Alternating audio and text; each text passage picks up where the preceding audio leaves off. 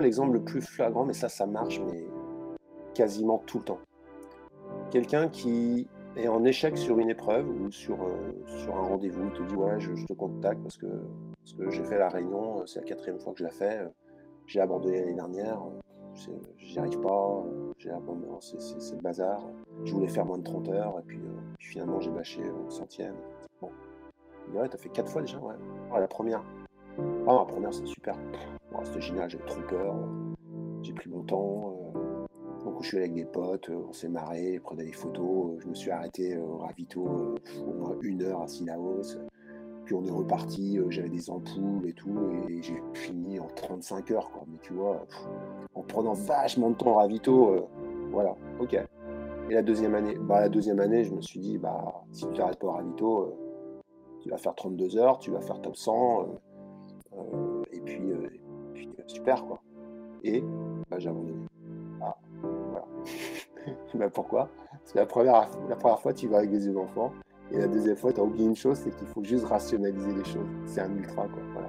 Et quand on rentre en mode bazooka, ne pas accepter ses limites, ne pas percevoir ses limites et, vouloir, bah, ça marche pas en fait. Et, et les gens, ils reviennent. Leur plus beau souvenir, c'est souvent toujours le premier, quoi.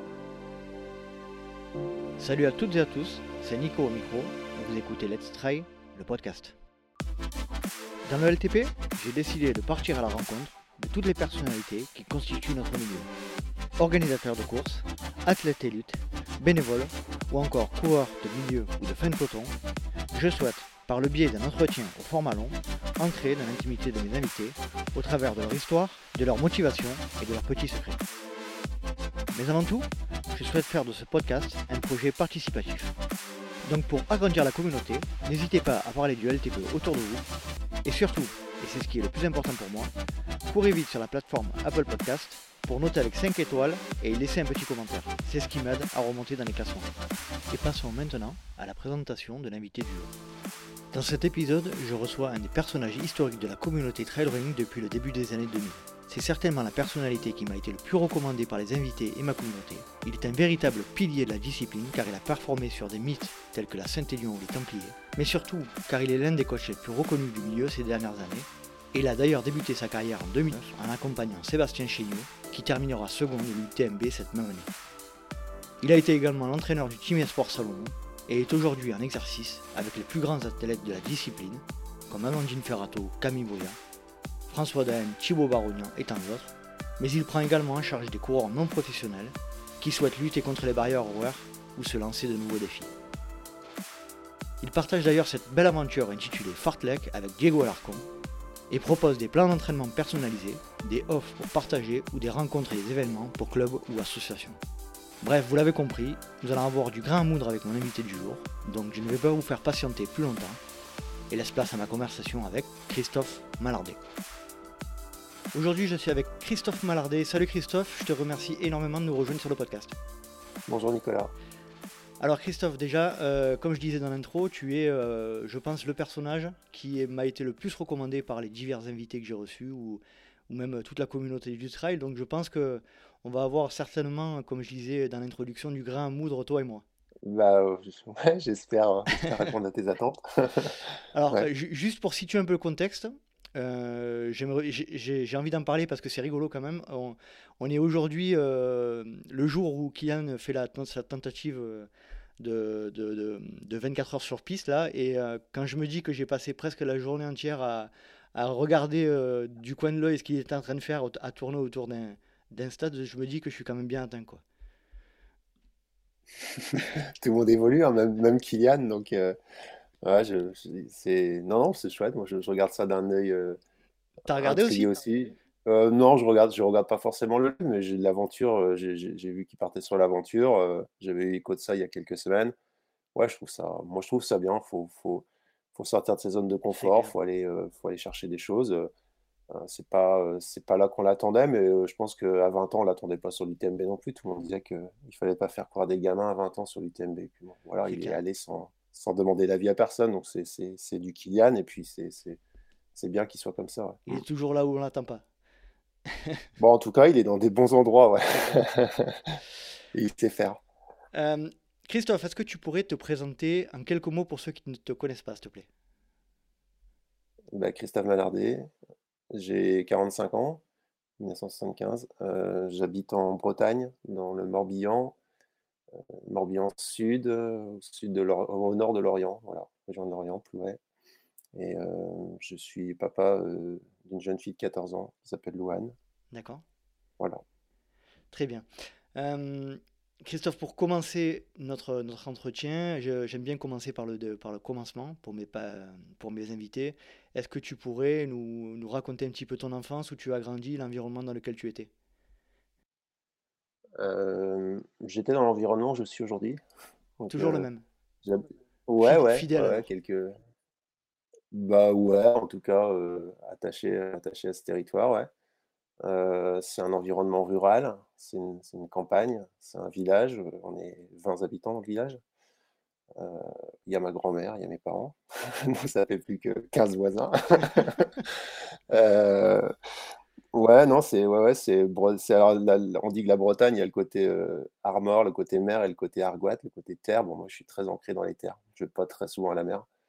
Et voilà, j'ai fait un peu mon, mon îlot mon îlot de vie dans, dans, dans, cette campagne. et donc, bah, gamin, j'ai vécu, j'ai vécu voilà, sur, ces, sur ces petites vallées, autour, de, autour de ces villages et autour de ces campagnes. Mes grands-parents étaient agriculteurs. Mon père était travaillé un chantier naval à Lorient, et puis ma mère, elle était aide ménagère, donc un milieu plutôt modeste, plutôt modeste, mais, mmh sympa. Ouais. Et puis j'ai passé beaucoup de vacances chez mes grands-parents à la ferme. Donc ça, ça reste des souvenirs de dingue. Voilà. Je pense que l'amour de la nature, je l'ai eu avec mon grand-père. Avec, euh, voilà, à tout le temps dehors, à tout le temps euh, à apprécier la nature euh, telle, telle qu'elle est. Et puis, puis voilà, donc j'ai grandi tranquillement. Pas beaucoup d'affinité avec le sport au départ. C'est vrai. Faut pas dire très peu, pas du tout. ouais, le primaire, c'était. Non, le primaire, j'avais quelques soucis d'asthme, quelques soucis d'allergie. donc, j'étais j'étais pas du tout axé sur le, axé sur le sport et, l'envie d'en faire. en fait, j'en faisais sans, sans, sans, le savoir. C'est-à-dire, j'étais tout le temps dehors, j'étais sur mon vélo, enfin, voilà, je faisais des cabanes. Enfin, mmh J'étais jamais dans la maison, mais, je faisais pas de sport codifié. Ou... J'ai dû commencer le basket vers, je sais pas, fin, ouais, fin, fin de primaire, voilà. ça m'a absolument pas plu. Donc voilà. Euh, enfin, j'y ai fait deux ans, mais je ne savais pas pourquoi j'étais là. J'étais assez mauvais, il faut, être très raisonnable. Et puis, euh, en fait, la révélation, elle est arrivée au cross de l'école en, sixième. Voilà. On fait un cross de l'école, on te demande de courir, tu cours, et puis tu finis deuxième du cross. Tu ne sais pas pourquoi tu as fini deuxième, mais voilà, pour la première fois de ta vie, tu as l'impression que tu as fait quelque chose de bien en sport. Quoi, voilà. et, euh, et puis, j'ai adoré cet effort, courir dans la boue, courir dans un bois. Enfin, c'était ouais, c'était ça, quoi. Et puis à partir de là, euh, bah, ça fait, j'ai 12 ans, j'ai 45, donc ça fait 33 ans, je me suis pas arrêté de courir, quoi. Ça a été le, ça a été le déclic pour toi? Ah ouais, ouais, clairement, ouais, ouais, ça a été le déclic, euh, ça a été le déclic en termes d'expression. C'est-à-dire que, bah voilà, j'ai pu m'exprimer avec mon corps, ce que j'arrivais pas à faire. On me disait toujours j'étais asthmatique, j'étais toujours, euh, voilà, en sport c'était le, genre de gamin qu'on choisissait en dernier, tu vois. Donc, Euh, donc là, j'ai pu m'exprimer, en plus sans devoir rien à personne. Voilà. Et puis, et puis, être dans la nature. Quoi. Donc je crois que j'ai combiné tout sans, rien demander. Et puis, je me suis, engouffré là-dedans. Bon, au départ, avec des résultats pas forcément exceptionnels. Et puis, un, deux ans plus tard, bah, parce que tu aimes ça, parce que tu t'y investis, parce que tu vas aux entraînements du club. Bah, voilà, en minime, je commence à, faire, à, percer au niveau régional, voire, national. Et puis, euh, je fais tous les, tous les catégories jeunes à un niveau, national, hein, en cross et en, et en demi-fond. Mmh. Donc, sixième, c'est là où le déclic apparaît et tu, tu enchaînes derrière vers tes premiers pas d'athlétisme. ouais. Jusqu'à quand tu poursuis l'athlétisme à ce, à ce rythme-là? À l'athlète, je la continue jusqu'à 25 ans. Ah oui, donc tu, Je fais, tu fais. à 25 ans, ça fait les années 2000. Euh, je, me dis, enfin, j'avais déjà 4-5 années où j'avais envie d'aller faire du trail. C'est un truc, on en reparlera peut-être tout à l'heure, mais c'est un truc qui, qui m'a vite, euh, m'a vite donné envie. Mais à 20 ans, j'y suis pas allé. parce que j'avais cette idée de me dire, tant que tu n'as pas validé tous les records qu'espère battre, euh, tu vas pas. Donc j'ai fait le taf sur la piste, sur, des, sur, des quatre, sur la piste en tartan, pour battre tous mes records du 800 jusqu'au jusqu'au 5000. Et puis quand je savais que ouais, j'aurais pu m'acharner 2-3 ans de plus pour gagner 3 secondes. Là, ça m'intéressait plus pour le coup. Et mhm. puis, à 25 ans, au début de l'année, je suis passé, euh, je suis passé sur le trail. J'ai gardé le cross comme, euh, comme base athlétique. Ça, je faisais tout l'hiver. Parce qu'en Bretagne, l'hiver, il n'y a pas grand-chose d'autre à faire. Mhm. Il n'y a pas de ski, il n'y a pas de. Voilà. Donc, euh, donc j'ai gardé toujours les crosses l'hiver. Et puis, et puis, par contre, l'été, j'ai bifurqué vers, vers les courses nature et le trail. Mm. J'aimerais revenir un petit peu sur ce que tu disais tout à l'heure. Tu disais que tu étais asthmatique quand tu étais, quand étais plus jeune. Euh, tu l'es toujours aujourd'hui? Non, non, non. Donc c'était un asthme. Euh, ouais, c'était un, asthme gamin. J'ai été traité. J'ai eu, j'ai eu aussi une période de désensibilisation là, pour, les, pour les allergies euh, en étant ado. Mhm. Et au final, non, non, j'ai, j'ai pas d'asthme, j'ai pas d'asthme d'effort. j'utilise pas de ventoline. J'utilise. Non, non, j'ai, plus eu d'asthme. De... Ma dernière crise d'asthme doit remonter à l'âge de 8-9 ans, quoi. D'accord. Qu'est-ce que tu préféré en, athlétisme? Au tout début, c'est quoi que tu recherchais euh, euh, sur, les, sur les pistes d'athlé?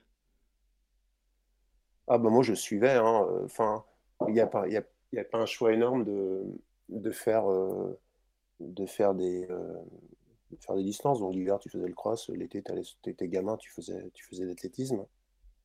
Et bah, moi ce que j'ai aimé c'est c'est le goût de l'effort en fait. Voilà. C'est c'est aller vite, c'est essayer de battre le copain, euh, c'est de battre tes chronos, euh, voilà, et puis passer une journée, euh, passer une journée avec les copains. Je faisais aussi du saut en hauteur. Je suis assez grand quand même, je suis 1m90 aujourd'hui. D'accord. Donc j'aimais bien le saut en hauteur, le triple saut. Donc en gros, quand je me pointais sur une piste, je faisais ça dans la journée. Quoi. Saut en hauteur et demi-fond. Et puis quand j'avais un peu le temps, je faisais un, je faisais un triple saut. Quoi. Voilà.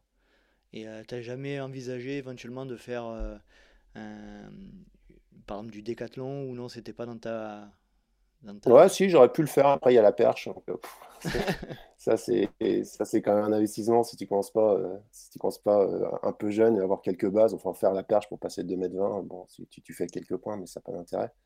Et puis j'avais quand même une filière, une filière d'endurance, alors que le décathlon, c'est quand même une filière de, de sprint, de sprinters de sprinteurs euh, qui, ont, qui, ont, qui ont de la, vitesse et puis de, de la force. Moi, j'étais quand même, de base, j'étais euh, déjà sur un registre d'endurance et un registre aérobie. Là, on a parlé un petit peu de, ton, de tes premiers pas sportifs. J'aimerais bien revenir un petit peu sur la partie euh, école, scolaire, hum, formation professionnelle. Mmh. à, la fin, à la fin de l'enfance, à l'adolescence et notamment les années post-adolescence, tu t'orientes vers quoi? Tu, tu, veux faire quoi de, plus dans la vie? Euh, je ne sais pas ce que je veux faire dans la vie, euh, mais euh, je fais quelque chose. j'ai fait, je fais quelque chose qui, pareil, je, ne réfléchis pas trop. Je me débrouille bien à l'école, mais je suis toujours à faire le. c'est un peu dans les bulletins, se débrouille bien, on pourrait faire mieux. C'est un peu passage à l'arrache. Euh, mais, ça va, j'ai pas, j'ai jamais eu de soucis. Euh, j'ai passé tous les niveaux euh, comme il fallait. Je, je fais un bac F1 en finale. Je fais seconde, seconde technique, bac F1, donc mécanique. Ouais. Et puis ensuite, bon, je, je, j'ai mon bac, ça se passe bien. Et puis là, j'ai un choix à faire. à l'époque, il y avait, cinq demandes, à, cinq demandes à faire. Je suis pris dans les cinq demandes de l'UIT. Et en fait, j'ai pas. En fait, je fais ça un peu de manière mécanique. je pense que j'ai des aspirations, mais j'ai choisi pas. Comment? C'est le cas de le dire. Ouais, c'est ça, exactement. Ouais, ouais, c'est mécanique, ouais. Et en fait, c'est. Tu sais, les années 90, c'est un contexte chômage aussi. Et puis, euh, je sais pas, je, sais pas si je pense qu'on est de la même génération. Moi, je suis 82. Et on, Ah ouais, donc tu es plus jeune, excuse-moi. Mais ouais, je pense que tu l'as vécu, ça aussi, le, discours de ça peut être simple de trouver un travail. Euh, il faut trouver des filières où il y a du travail, euh, le chômage, etc. Donc moi, je n'ai pas calculé. Je me suis dit, euh, en gros, j'ai dû, dû, me souvenir de, poser la question, c'est où il n'y a pas de chômage Voilà, on m'a dit, tu fais maintenance industrielle, tu es sûr d'avoir du boulot. Et moi, j'ai fait génie électrotechnique, hein, tu vois. Donc, je... Ah ouais, mais j'aurais pu faire ça aussi. Tu vois, donc je, vois très bien de quoi tu parles. Et donc j'ai fait l'IUT maintenance industrielle, qui s'est bien passé, mais là j'ai vu que là j'ai vu que clairement je ne pouvais pas faire ça. Voilà, je fais, alors en fait, si tu veux, j'ai fait mes études pour, euh, pour répondre aussi à. Pour répondre, je t'ai expliqué le contexte familial. Les parents, ils n'avaient pas me payer des études pendant 10 ans. Euh, ils avaient peur que j'ai pas de métier. Donc, entre les deux, je me dis, bon, ok, je vous laisse tranquille. euh, Je fais le truc, je fais des études courtes où j'aurai un boulot. Et puis après, laissez-moi. Et puis, euh, je, je me débrouillerai. Donc, j'ai eu mon IUT maintenance industrielle. J'ai jamais travaillé dans la maintenance industrielle. J'ai commencé direct à trouver un boulot de, de pion. Et j'ai passé des brevets d'État en candidat libre. Et puis après, j'ai passé, euh, j'étais animateur jeunesse, euh, animateur socioculturel, je travaillais dans des centres sociaux. Et puis voilà, en fait, j'ai fait ma voie en passant que des diplômes par, par VAE ou par candidat libre. Et puis, euh, et puis j'ai jamais été au chômage. Donc voilà. Donc euh, c'est malheureux de créer des, des- des générations de peur, en fait. Ou alors Mhm. c'est moi qui avais cette peur, je sais pas. Mais euh, non, je pense que le gamin, je, Ouais, j'aurais peut-être aimé être journaliste, euh, j'aurais aimé voyager, j'aurais aimé faire des choses, de, ouais, des, des- des métiers comme ça, ça, C'est vrai que je te, je te coupe, mais on était effectivement ce que tu dis, on est, et moi je l'ai vécu, j'en suis la preuve, puisque je suis, j'ai un peu ton, un peu ton parcours, mais sauf que j'ai pas eu le, le cran de, de choisir ce que j'aimais vraiment, et j'ai continué dans un domaine euh, qui me plaisait pas et qui me plaît toujours pas. Euh, mais je pense que cette période-là, on était effectivement dans une période où c'était euh, la sécurité de l'emploi, c'était absolument euh, tout, tout ce qui comptait, quoi. Il y avait absolument pas de place pour euh, le rêve, pour le, tu vois. Non, non, il fallait optimiser, puis il fallait, euh, voilà, c'est ça. ouais. Bon, mais euh, c'est pas grave, il y a- il y a- la, la vie n'est pas, la vie ne se finit pas à la fin de sa scolarité, C'est clair. et ça, je l'ai vite compris, ouais. Qu'est-ce que tu passes comme diplôme et comme formation, toi, du coup, à la, à la suite de ça? Plutôt dans la, dans le sport, du coup? Eh ben, je fais les deux, je fais, euh, je fais un brevet d'état de, bre- brevet d'état d'éducateur euh, sportif athlé, Mhm. SP athlé. Après, je fais un, un- un diplôme d'état euh, fonction d'animateur, donc euh, plutôt animateur socioculturel. Et puis euh, euh, ensuite, par VAE, j'ai un autre brevet d'état, euh, activité physique pour tous. Et puis ensuite, euh, voilà, j'ai fait beaucoup de formations professionnelles en fait. Donc euh, là, il y a trois ans, je me suis tapé un DU euh, accompagnement, accompagnement de la performance. Mhm. Voilà, tu vois, j'avance comme ça par, euh, par formation. J'aime bien me former en fait, pour pas tous les 4-5 ans me remettre dans un, pro- dans un process de formation, ça me plaît bien. Donc, euh, On a l'impression en t'écoutant que dès le début, euh, après d'avoir quitté ce fameux domaine génie maintenance industrielle, tu, tu avais besoin de te former sur des, des diplômes qui, qui ont un lien avec la formation des autres, justement. Tu l'avais senti oui, ça depuis, long- sûr. depuis Ouais. le début, ça faisait combien de temps que tu sentais que tu avais besoin de transmettre? Je sais pas. euh, euh, Enfin, tu vois, je suis, ga- je suis gamin, euh, enfin, je suis cadet, cadet junior, j'ai un bon niveau athlétique et à 18 ans, j'ouvre une école d'athlé dans mon club, quoi. Tu vois. Ah ouais. Il n'y a pas, y a pas d'accueil pour les poussins, les écoles d'athlé. Et à 18 ans, avec un pote, on se dit, tiens, si on faisait une école d'athlé, on, accueillait des petits le samedi pour faire, euh, pour en former, pour former des jeunes, etc., quoi. Tu vois, et puis j'ai pris des, j'ai pris des fonctions dans le sein du club d'athlé à, à 18 ans déjà, quoi. Voilà. Ouais, Donc, euh, bah, en fait, assez tôt. c'est clair. Voilà, c'est cette envie d'encadrer, de partager, de, d'être, euh, ouais, d'échanger une passion. À 18 ans, j'aurais pu faire autre chose. ou- Puis j'étais, j'étais déjà bien impliqué dans, dans, le fait de m'entraîner et puis de, de, progresser. Mais ouais, j'ai, eu ce, j'ai eu cette envie. Alors, j'ai eu 3-4 ans. Après, j'ai laissé la main. Là, j'y suis, j'y suis revenu parce qu'entre-temps, j'ai, quand même, quand même un peu sorti de, ma commune. J'ai, été dans d'autres secteurs. Donc, je suis revenu il y a, il y a une dizaine d'années. Donc, j'ai repris à 7-8 ans l'école d'athlète. Mais euh, ouais, ouais, c'était, pour répondre à ta question, euh, assez tôt au final. Ouais. Mm.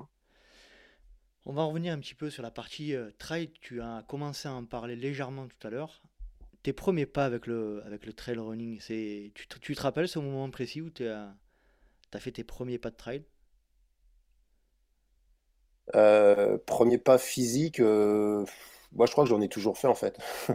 C'est-à-dire, euh, si, si le trail c'est courir dans la nature euh, et puis euh, aller faire une bonne virée euh, d'une heure et demie, deux heures, euh, parce que tu as envie d'aller courir une heure et demie, deux heures, je crois que j'en ai fait déjà à 14 ans, quoi, Ouais. 14 ans, 15 ans. Mhm.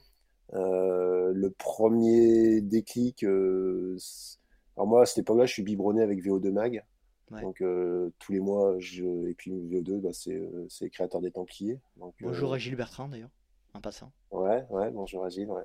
Et donc en 95 ou 96, il doit créer les Templiers. Donc moi, je, je l'achète VO2 pour, pour avoir les résultats d'athlée, enfin les super reportages qu'il faisait en termes d'athlée, de cross, de demi-fond. Et puis à la fin, il y a trois pages sur, sur leur événement, sur les Templiers. Et ça, mais moi, ça. Ça fait ça, ça me laisse. Euh, ah ouais, direct, quoi. Ouais, direct. En plus, euh, euh, dans les premières éditions, il y a un Morbihanais qui, qui, qui fait ses preuves, c'est Patrick Lotodé. Et Patrick, je cours avec lui en cross, je le vois sur la piste. il est plus âgé que moi, mais en plus, c'est quelqu'un que j'apprécie beaucoup. Et, et, me dire, tiens, un gars que je bats dans le Morbihan, qui... parce que j'étais devant lui sur les épreuves de, de 5000, etc qui est capable de faire ça et qui fait un bon résultat. Mais ça se trouve, moi, un jour, je peux faire ça et faire un bon résultat. Et puis les images, je ramenais euh, la liberté. Euh, enfin, il y avait tout, quoi. Tout était nouveau. Et euh, ouais, ça, ça, ça, ça m'aspirait, quoi. Ouais, ça m'aspirait. Et puis, et puis les premiers pas de trail, bah, je pense qu'il y a eu un ou deux trails en, en, Bretagne que j'ai dû faire dans les, fin des années 90. Mais vraiment, cette idée de 25 ans, de finir mes records, je l'ai vraiment eu jusqu'à 2000-2001. Mmh et puis, je je crois que le déclic, ça va être 2002, un truc comme ça, où là, je dis, bon, allez, c'est bon, je, tourne la page. Euh, je, te coupe, euh, Christophe, mais quand tu dis euh, que tu veux finir tes records, qu'est-ce que tu entends par finir tes records? C'est, Bah, tu as des barrières, tu vois, moi, j'ai pas envie. J'aime pas me retourner. J'aurais pas eu. Comment dire Pour le dire très clairement, aujourd'hui, j'aurais pas, j'aimerais pas avoir des regrets à dire, ah, si j'avais su, mmh. j'aurais fait plus j'aurais ou j'aurais pu faire euh, moins de 14 minutes au 5000 quoi tu vois. J'ai fait 14 14 25 je crois 14 27 bon voilà je savais que je peux pas faire moins de 14 au, 3, au 5000 voilà ça s'est réglé. Quand j'avais 14 25 je te dis j'aurais fait 3 ans de plus j'aurais fait peut-être moins de 14 20 mais euh, je, je, savais que c'était c'était mon niveau plafond. Voilà sur le 3000 c'est pareil. Et en fait de tous tous les records que je vois que j'ai gardé, bah, je suis content de les faire. Et puis je me dis, c'était, voilà, j'ai étalonné mon, ma performance. Il y avait des barrières, quoi, passer, euh, passer moins de 15 minutes, passer euh, moins, voilà, moins de 30, etc. il y a plein de. La clé, c'est fait quand même de, de, de, de passages, de, barrières, mmh ouais, de jalons, voilà. Et, euh, et, puis à un moment, faut, il y a quand même. Enfin, moi, je le vois bien avec des athlètes que j'entraîne. Qui, qui, qui, font 15 ans d'ultra trail et puis à 45 ans ils veulent battre le record sur 10 km quoi tu vois bah il aurait fallu battre des records avant de commencer l'ultra trail, quoi. Tu vois, c'est compliqué après, quoi. Donc, euh, euh, moi, au moins, ça m'évite de faire un retour en arrière. Voilà, c'est fait, c'est fait. Mm. Et du coup, euh, je suis reparti serein, quoi. Voilà, je jouais pas sur deux tableaux, quoi. Mm. Donc, premier pas de trail, vraiment aspiré par ce, par ce domaine que tu voyais chez, sur VO2 Mag. Tu peux dire ce que tu as apporté l'athlète dans, dans bon, je pense qu'on peut dire que c'est évident, mais euh, tu sentais que tu avais des qualités supérieures euh, par rapport notamment aux autres, le fait d'avoir fait de l'athlétisme? Euh, bah, en athlétisme, ouais, en athlétisme, j'ai bien vu que j'avais des qualités supérieures à la moyenne. Mmh. Je fais en cadet, je fais vice-champion de France du 1500 mètres. bon, bah, voilà, quand tu montes sur un podium un championnat de France jeune, sûr. tu sais que tu as un peu de moteur quand même. Quoi. Faut, faut, c'est pas, pas de la, c'est pas se vanter, c'est, non, c'est, Voilà. voilà. Fait. Après, euh, après euh, se, me dire, euh, bon, j'arrive avec ça en trail, je vais casser la baraque, non, parce que parce que c'est un autre sport, mais ça, tu l'apprends au fil, au fil des années, et puis tu te dis, ah ouais, ça, ne suffit pas de courir vite sur, sur 20 bandes, quoi. Il faut quand même, il faut en faire 60, donc il y a encore 40 à faire.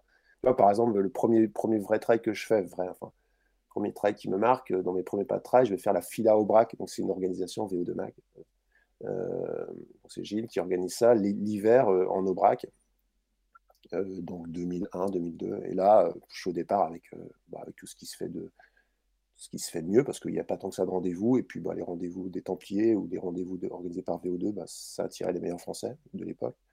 Donc les deux Lebar, les Jacro, les Dawa Sherpa, Jérôme Trotter, tout ça. Et puis moi, je fais. c'était un aller-retour euh, Nasbinal, euh, Saint-Chély-d'Aubrac, je crois. Et à Saint-Chély-d'Aubrac, je suis en tête avec les, les 8 meilleurs, quoi, tu vois. Mhm. C'était, glacé, neigeait, verglacé. Tout. Puis la première bosse, euh, au bout de 25 bandes, je commence à m'éteindre un peu, il doit y avoir 50 bandes. Et, et puis je me vois contraint de marcher dans une bosse, quoi. Et les gars, ils filent. Et là, je, je, me dis, mais, mais je marche, en fait, donc c'est mort, quoi, tu vois. Et donc 10 bandes plus loin, je suis rentré dans le bus et je suis rentré. Et donc, j'étais parti avec d'autres bretons et dont Patrick, dont je t'ai parlé, Patrick télé, qui doit faire dans les 5. Et qui me dit bah, Pourquoi t'as arrêté? Je dis J'avais plus de jus, j'ai marché, hein, j'ai marché avec la bosse après, face à un chélipe. Il dit non, mais moi j'ai marché toutes les bosses après. Pourquoi tu pourquoi t'as arrêté? Euh? Faut marcher dans les bosses, c'est normal. T'avais pas saisi que marcher, c'était pas le fait. Non, non, pour moi, pour moi, marcher en trail, c'était c'est le début de la mort, quoi. Donc j'avais même pas conceptualisé qu'on puisse qu'on puisse marcher quoi donc euh, puis en plus je savais pas faire quoi tu vois j'ai vu passer une dizaine de personnes devant moi j'étais j'étais mais j'étais plus en marche active j'étais en marche promeneur quoi tu vois j'observais les gens me doubler je, forcément j'ai pris froid enfin tu vois j'étais vraiment j'étais jamais mais pour te dire l'esprit du truc c'est que j'ai appris euh, j'ai appris le trail comme j'ai appris euh, le cross en Benjamin, quoi. Tu vois, c'est pareil. Tu, tu, tu, tu, débarques dans le truc. As pas, plus en 2000, tu n'as pas des manuels de trail ou tu n'as ah pas, un feedback de beaucoup de personnes. Donc, tu y vas, tu mets tes, tu mets tes baskets de running, ton short, ton débardeur, parce que tout le monde était en débardeur à l'époque, et puis, et puis euh, vas-y, quoi. Voilà. En 2000, euh, non, non, tu fais partie des pionniers, là, de la discipline. Enfin, des euh, ouais, non, il y en a. Non, ouais, avant, mais enfin, moi j'y suis, mais j'ai pas, pas, percé, mais ouais, effectivement, ouais, ouais, ceux qui, ceux qui sont devant, c'est pour eux, pour le coup, c'est des vrais pionniers, ouais, ouais mhm. c'est sûr. Ouais. Qu'est-ce que tu retrouves dans le trail Qu'est-ce que tu y trouves dans le trail de particulier à ce moment-là que tu n'avais pas avant? Euh, bah, Un nouveau challenge. Euh, un nouveau challenge de sportif. Euh, est-ce que, est-ce qu'en faisant rallongeant les distances, je peux être aussi fort ou est-ce que je peux rester fort comme je peux l'être sur un, 5, un 10 bornes ou des crosses? Un dépaysement. C'est-à-dire que bah, le, la piste, le, cross, c'est sympa, mais euh, moi, je cours tout, le temps en Bretagne. Euh, si tu as des France, tu vas à Dreux, euh, mmh. tu, vas, tu vas faire Charletti. Enfin, je veux dire, tu es toujours en milieu urbain, sur des pistes. bon, voilà. là, rien que pour le voyage, j'y allais, quoi, tu vois. C'est-à-dire me dire, je vais dans les Cévennes, je vais en Aubrac, je vais courir dans les Alpes. Bah, moi, ça me faisait ça me faisait le taf à l'entraînement pendant trois mois, quoi. Tu vois, j'avais pas de soucis. Euh, voilà. Donc, euh, euh, voilà. Et en fait, pour moi, le trail, c'est quand je faisais du trail, j'allais grimper les, j'allais grimper les, les, les, sommets comme, comme les, comme les étapes de montagne dans le Tour de France, quoi. Tu hmm. vois, c'était ça. C'était, c'était les, les panoramas, des, des, épreuves hyper dures dans la montagne. Et puis, et puis les meilleurs sont devant. Et puis voilà, c'était ça et, puis une découverte géographique euh, qui commence, euh, voilà, j'ai commencé un peu à, bourlinguer en, France euh, parce que, parce que j'ai 25 ans, à 18 ans, j'ai pris ma manière, j'ai tourné un peu en France, mais là, je rentrais dans, je rentrais dans le cœur, sur les chemins, etc. Et puis, ouais, voilà, c'est toujours, j'ai toujours voulu faire ça. Donc, c'était c'était une évidence, quoi. Mmh. Avec une dose de d'esprit de, de, compétition, j'imagine, parce que tu étais quand même euh, ouais. Tu t'es quand même rendu compte là euh, que tu étais euh, parmi les meilleurs, donc j'imagine que voilà, ton esprit compétitif que tu as développé en athlétisme s'est renforcé au niveau du trail ou pas? Ouais, il en tout cas, il n'a pas, il a pas diminué, ouais, ouais c'est sûr. Il est, il s'est, il j'ai dû, j'ai dû me réorienter, j'ai dû refaire les choses différemment, mais effectivement, et j'ai je vais pas dire que je vais pas dire que j'ai progressé. J'ai progressé dans le, dans, le, trail, mais je pense que mon niveau, a, mon niveau a été le niveau que j'avais quand j'étais en j'étais en, en, cross ou en, en, piste. Sauf que la médiatisation, elle a été complètement différente. C'est-à-dire que euh, tu fais centième. Mon niveau, c'était euh, dans les 100 à France de cross. Donc, 100 mmh euh, à France de cross, tu es juste un coureur lambda. Pourtant, c'est un niveau de fou. Je veux dire, déjà, tu te qualifies aux France de cross moi, tous les mecs qui se qualifient aux France de cross, euh, je me dis waouh, c'est un niveau de voilà, c'est un niveau de demi-fondeur énorme. Mmh bon, ben moi j'avais ce niveau-là, euh, je faisais 100, donc tu vois, ça casse pas les, ça casse quand même pas les pattes d'un canard. Ben, quand tu arrives avec ça au, trail, euh, mais encore aujourd'hui, hein, bon bah voilà, t'es devant, t'es devant, et puis t'es jeune. Le premier premier Templier que je fais, je démarque et on se prend une page, on est, est euh, en novembre, il y a, y a, trois pages, euh, il y a trois pages, euh, une page par athlète, on est trois athlètes, pour dire la relève du trail. Donc il y a moi, Thomas Laure Blanchet, et puis non, moi, Antoine Guillon, et puis Benoît de Préville. Voilà. Mhm. ça te fout un peu la pression. Je veux dire, tu es dans un magazine, es dans un magazine que tu lis depuis 15 ans, tu vois, enfin, ou 10 ans, et, et puis à la sortie de ton premier grand trail, tu dis ah ouais, zut, bon, bah, faut y aller quand même. Voilà. Et, mais, euh, mais pas avec la peur, avec l'envie, quoi. Et puis, puis, puis après, c'est, tu, tu crois dans tout ce qui. T'es invincible, quoi. Tu as envie de tout faire, tout est beau, tout est nouveau, c'est, c'est magique, ouais.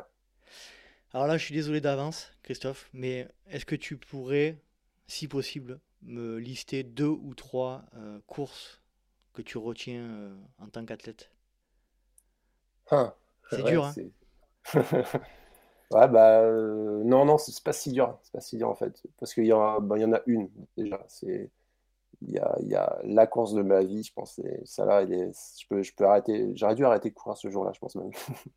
Non, non, c'est euh, les Templiers. euh, Alors pour moi, je vais te parler souvent des Templiers parce que pour le coup, tu vois d'où je viens, euh, pourquoi je suis là. C'est les Templiers 2008, donc c'est pas la première fois que je fais les Templiers. Euh, 2007, je fais déjà deuxième derrière Thomas. Mais je sens que tout le monde dit c'est un gros coup de bol qu'il a eu là, Christophe de faire deuxième au Templier. Bon, mais tu vois, je suis un peu vexé quand même d'entendre ça ou d'avoir des sous-entendus. Et puis je finis, euh, ma fille, elle est née en 2006, et elle n'est pas là cette année-là. Donc je, suis descendu avec des potes, mais au final, bon, je, réalise quasiment la plus belle course, mon rêve, quoi. C'est-à-dire, euh, pareil, je viens au trail euh, en, en 95, euh, en 2007, je suis sur le podium des Templiers, donc bah voilà, euh, tu te dis, bah voilà, en 12 ans, tu, tu lisais magazine, tu voulais faire ça, et tu es sur le podium, bon, c'est nickel, mais il manque un petit truc. Et là, 2008, j'arrive, j'ai, j'ai les crocs comme jamais. Euh, ma fille et mon, mon ex-épouse sont là. Je fais encore deuxième, mais donc là, je, je, bah, je ferme les becs de quelques-uns, ça, ça me fait plaisir. Et puis surtout, euh, je passe euh, deux minutes à franchir la ligne d'arrivée avec Louane parce que bon, Thomas est largement devant et puis, euh, puis derrière, il y a un peu de marge. Et donc, elle a, elle a deux ans. Voilà, je me souviens, Chevalier ne comprenait pas pourquoi je passais pas la ligne d'arrivée. Dominique Chevalier était à l'arrivée. Il dit, mais c'est quoi ces histoires? Pourquoi il prend 5 ans? Mais, Et en fait, ça a été d'une émotion. euh, Enfin, tu vois, là, j'en parle, j'ai encore des, encore frissons, c'est des, trucs de dingue, ouais. ouais. Mm. Et euh, en fait, je pense ce jour-là, quand je te dis pourquoi j'aurais dû arrêter, j'aurais pas dû arrêter parce que, parce qu'après j'ai fait des, des super choses. Mais quelque part, euh, faire mieux que ça, c'est, j'aurais dû me rendre compte que ça aurait, pas, ça aurait été plus compliqué que prévu, quoi. Voilà. Mm. Tu vois, parce que tu, tu combines, euh, tu combines une histoire perso, c'est-à-dire une histoire de, d'envie d'il y a, d'il y a 10-12 ans avec euh, Tillet, euh, un partage avec euh, un team, euh, une, con- une confirmation de performance. Euh, ouais, t'as tout, quoi. C'est, euh, sur une course qui te tient euh, plus qu'à cœur, c'est, la course dont tu rêves. Et donc, du coup, bah ouais, ouais, c'est bah, forcément après, six, semaines plus tard, tu as envie d'être plus fort encore. Après, tu tombes dans les, dans les sales pièges, quoi. Voilà. Mais ce qui est bien, c'est que j'ai toujours su apprécier, j'ai jamais oublié ce, ce jour-là. J'ai eu la chance qu'une personne l'avait filmé et qui, qui m'a envoyé le fichier il y a une dizaine d'années. Je l'ai toujours, et euh, je, je, pas, je regarde jamais, mais, Tu sais que mais tu je sais qu'il est là, quoi. Et c'est- ouais, je sais que je l'ai, puis de toute façon, je l'ai dans la tête, quoi. Tu vois, je, je... Et quand je passe à Nantes, euh, NANT, Mhm. euh, je vois ce petit parc, euh, ouais, ça, c'est une histoire de vie, quoi. C'est, c'est, c'est une peut Alors, j'ai eu d'autres beaux moments dans ma carrière, mais celui-là, il, celui-là, il combinait tout. ouais. Voilà. Les trois autres, après, ils sont, ouais, ils sont beaux. C'est des histoires ordinaires de finir avec des potes. C'est de gagner la Saint-Élion, de, de gagner la Transjus, de, ouais, des super trucs. Des, des... Moi, les courses que j'aime bien, c'est euh, c'est quand je, je renais de mes cendres, quoi, tu vois. C'est, moi, j'ai beaucoup fonctionné comme ça, un peu. euh, J'ai toujours été un laborieux, en fait. hein, je suis pas un talentueux, suis, euh, j'ai jamais réussi quand je foutais rien. Donc, euh, donc euh, des fois, je me laissais un peu vivre, je me prenais deux claques dans la gueule, et après, je retournais au charbon, et, et boum, je revenais, et ça, c'était, c'était toujours le kiff, quoi. Et c'est pour ça que je suis, j'ai toujours ce côté compétitif, comme tu dis, mais de toujours vouloir revenir pour, euh, bon, pour prouver, c'est sûr. Il y, a, cette histoire de vouloir prouver aux gens euh, que je suis là, que je suis pas mort, que- bref des, des- parfois des mauvaises motivations, mais, euh, mais toujours des bons kiffs quand même à la fin quand tu passes la ligne d'arrivée parce que c'est une petite revanche perso, tu sais le travail qui est accompli derrière. J'ai toujours cette notion de- Mais ça aussi, je le retrouve chez beaucoup d'athlètes, d'avoir le sentiment au départ d'avoir fait le boulot et à la fin de la course, d'avoir fait la course que tu avais à faire. Quand tu as, as coché les deux, être au départ en disant Bon, bah, je suis bien, je pouvais peut-être m'entraîner plus, mais potentiellement c'était compliqué. Je pense être prêt. Et puis quand en plus cette forme, tu l'utilises pour faire quelque chose de bien, Parce que ça, c'est pas toujours facile, parce que des, des, des courses où j'étais en forme au départ et que j'ai complètement foiré, ça, ça, ça j'en connais des pelles aussi. Mhm. Mais quand tu as combiné ces deux choses-là, bon, bah, globalement, ça reste des super souvenirs. ouais. Mm. J'aimerais revenir avec toi sur les Templiers. Euh, c'est une c'est la, course. Non, mais je- ça- moi aussi, elle me tient à cœur. Bon, on a euh, Ah, c'est cool, d'un hein, ouais. prisme un peu différent parce que moi, c'est la course la plus longue que j'ai faite jusqu'à présent. Euh, Mm. euh, donc, c'est mon objectif euh, historique de, de ma, de mon historique sportif, quoi. Pourquoi elle, pourquoi elle te Ouais. tient tant à cœur, cette course? Mis, alors, mis à bah, part le, première mis à chose, part le c'est. magazine VO2 et ce que tu Ouais, quand bah, si, quand même, si, quand même, ouais, quand même ça? Parce que, parce que, parce que je, je lis plus, je lis plus trop les magazines, mais parce que je trouve que c'était le, c'est le meilleur magazine de running euh, qu'on a en France. Mhm. J'aime bien le ton d'Odile et de Gilles.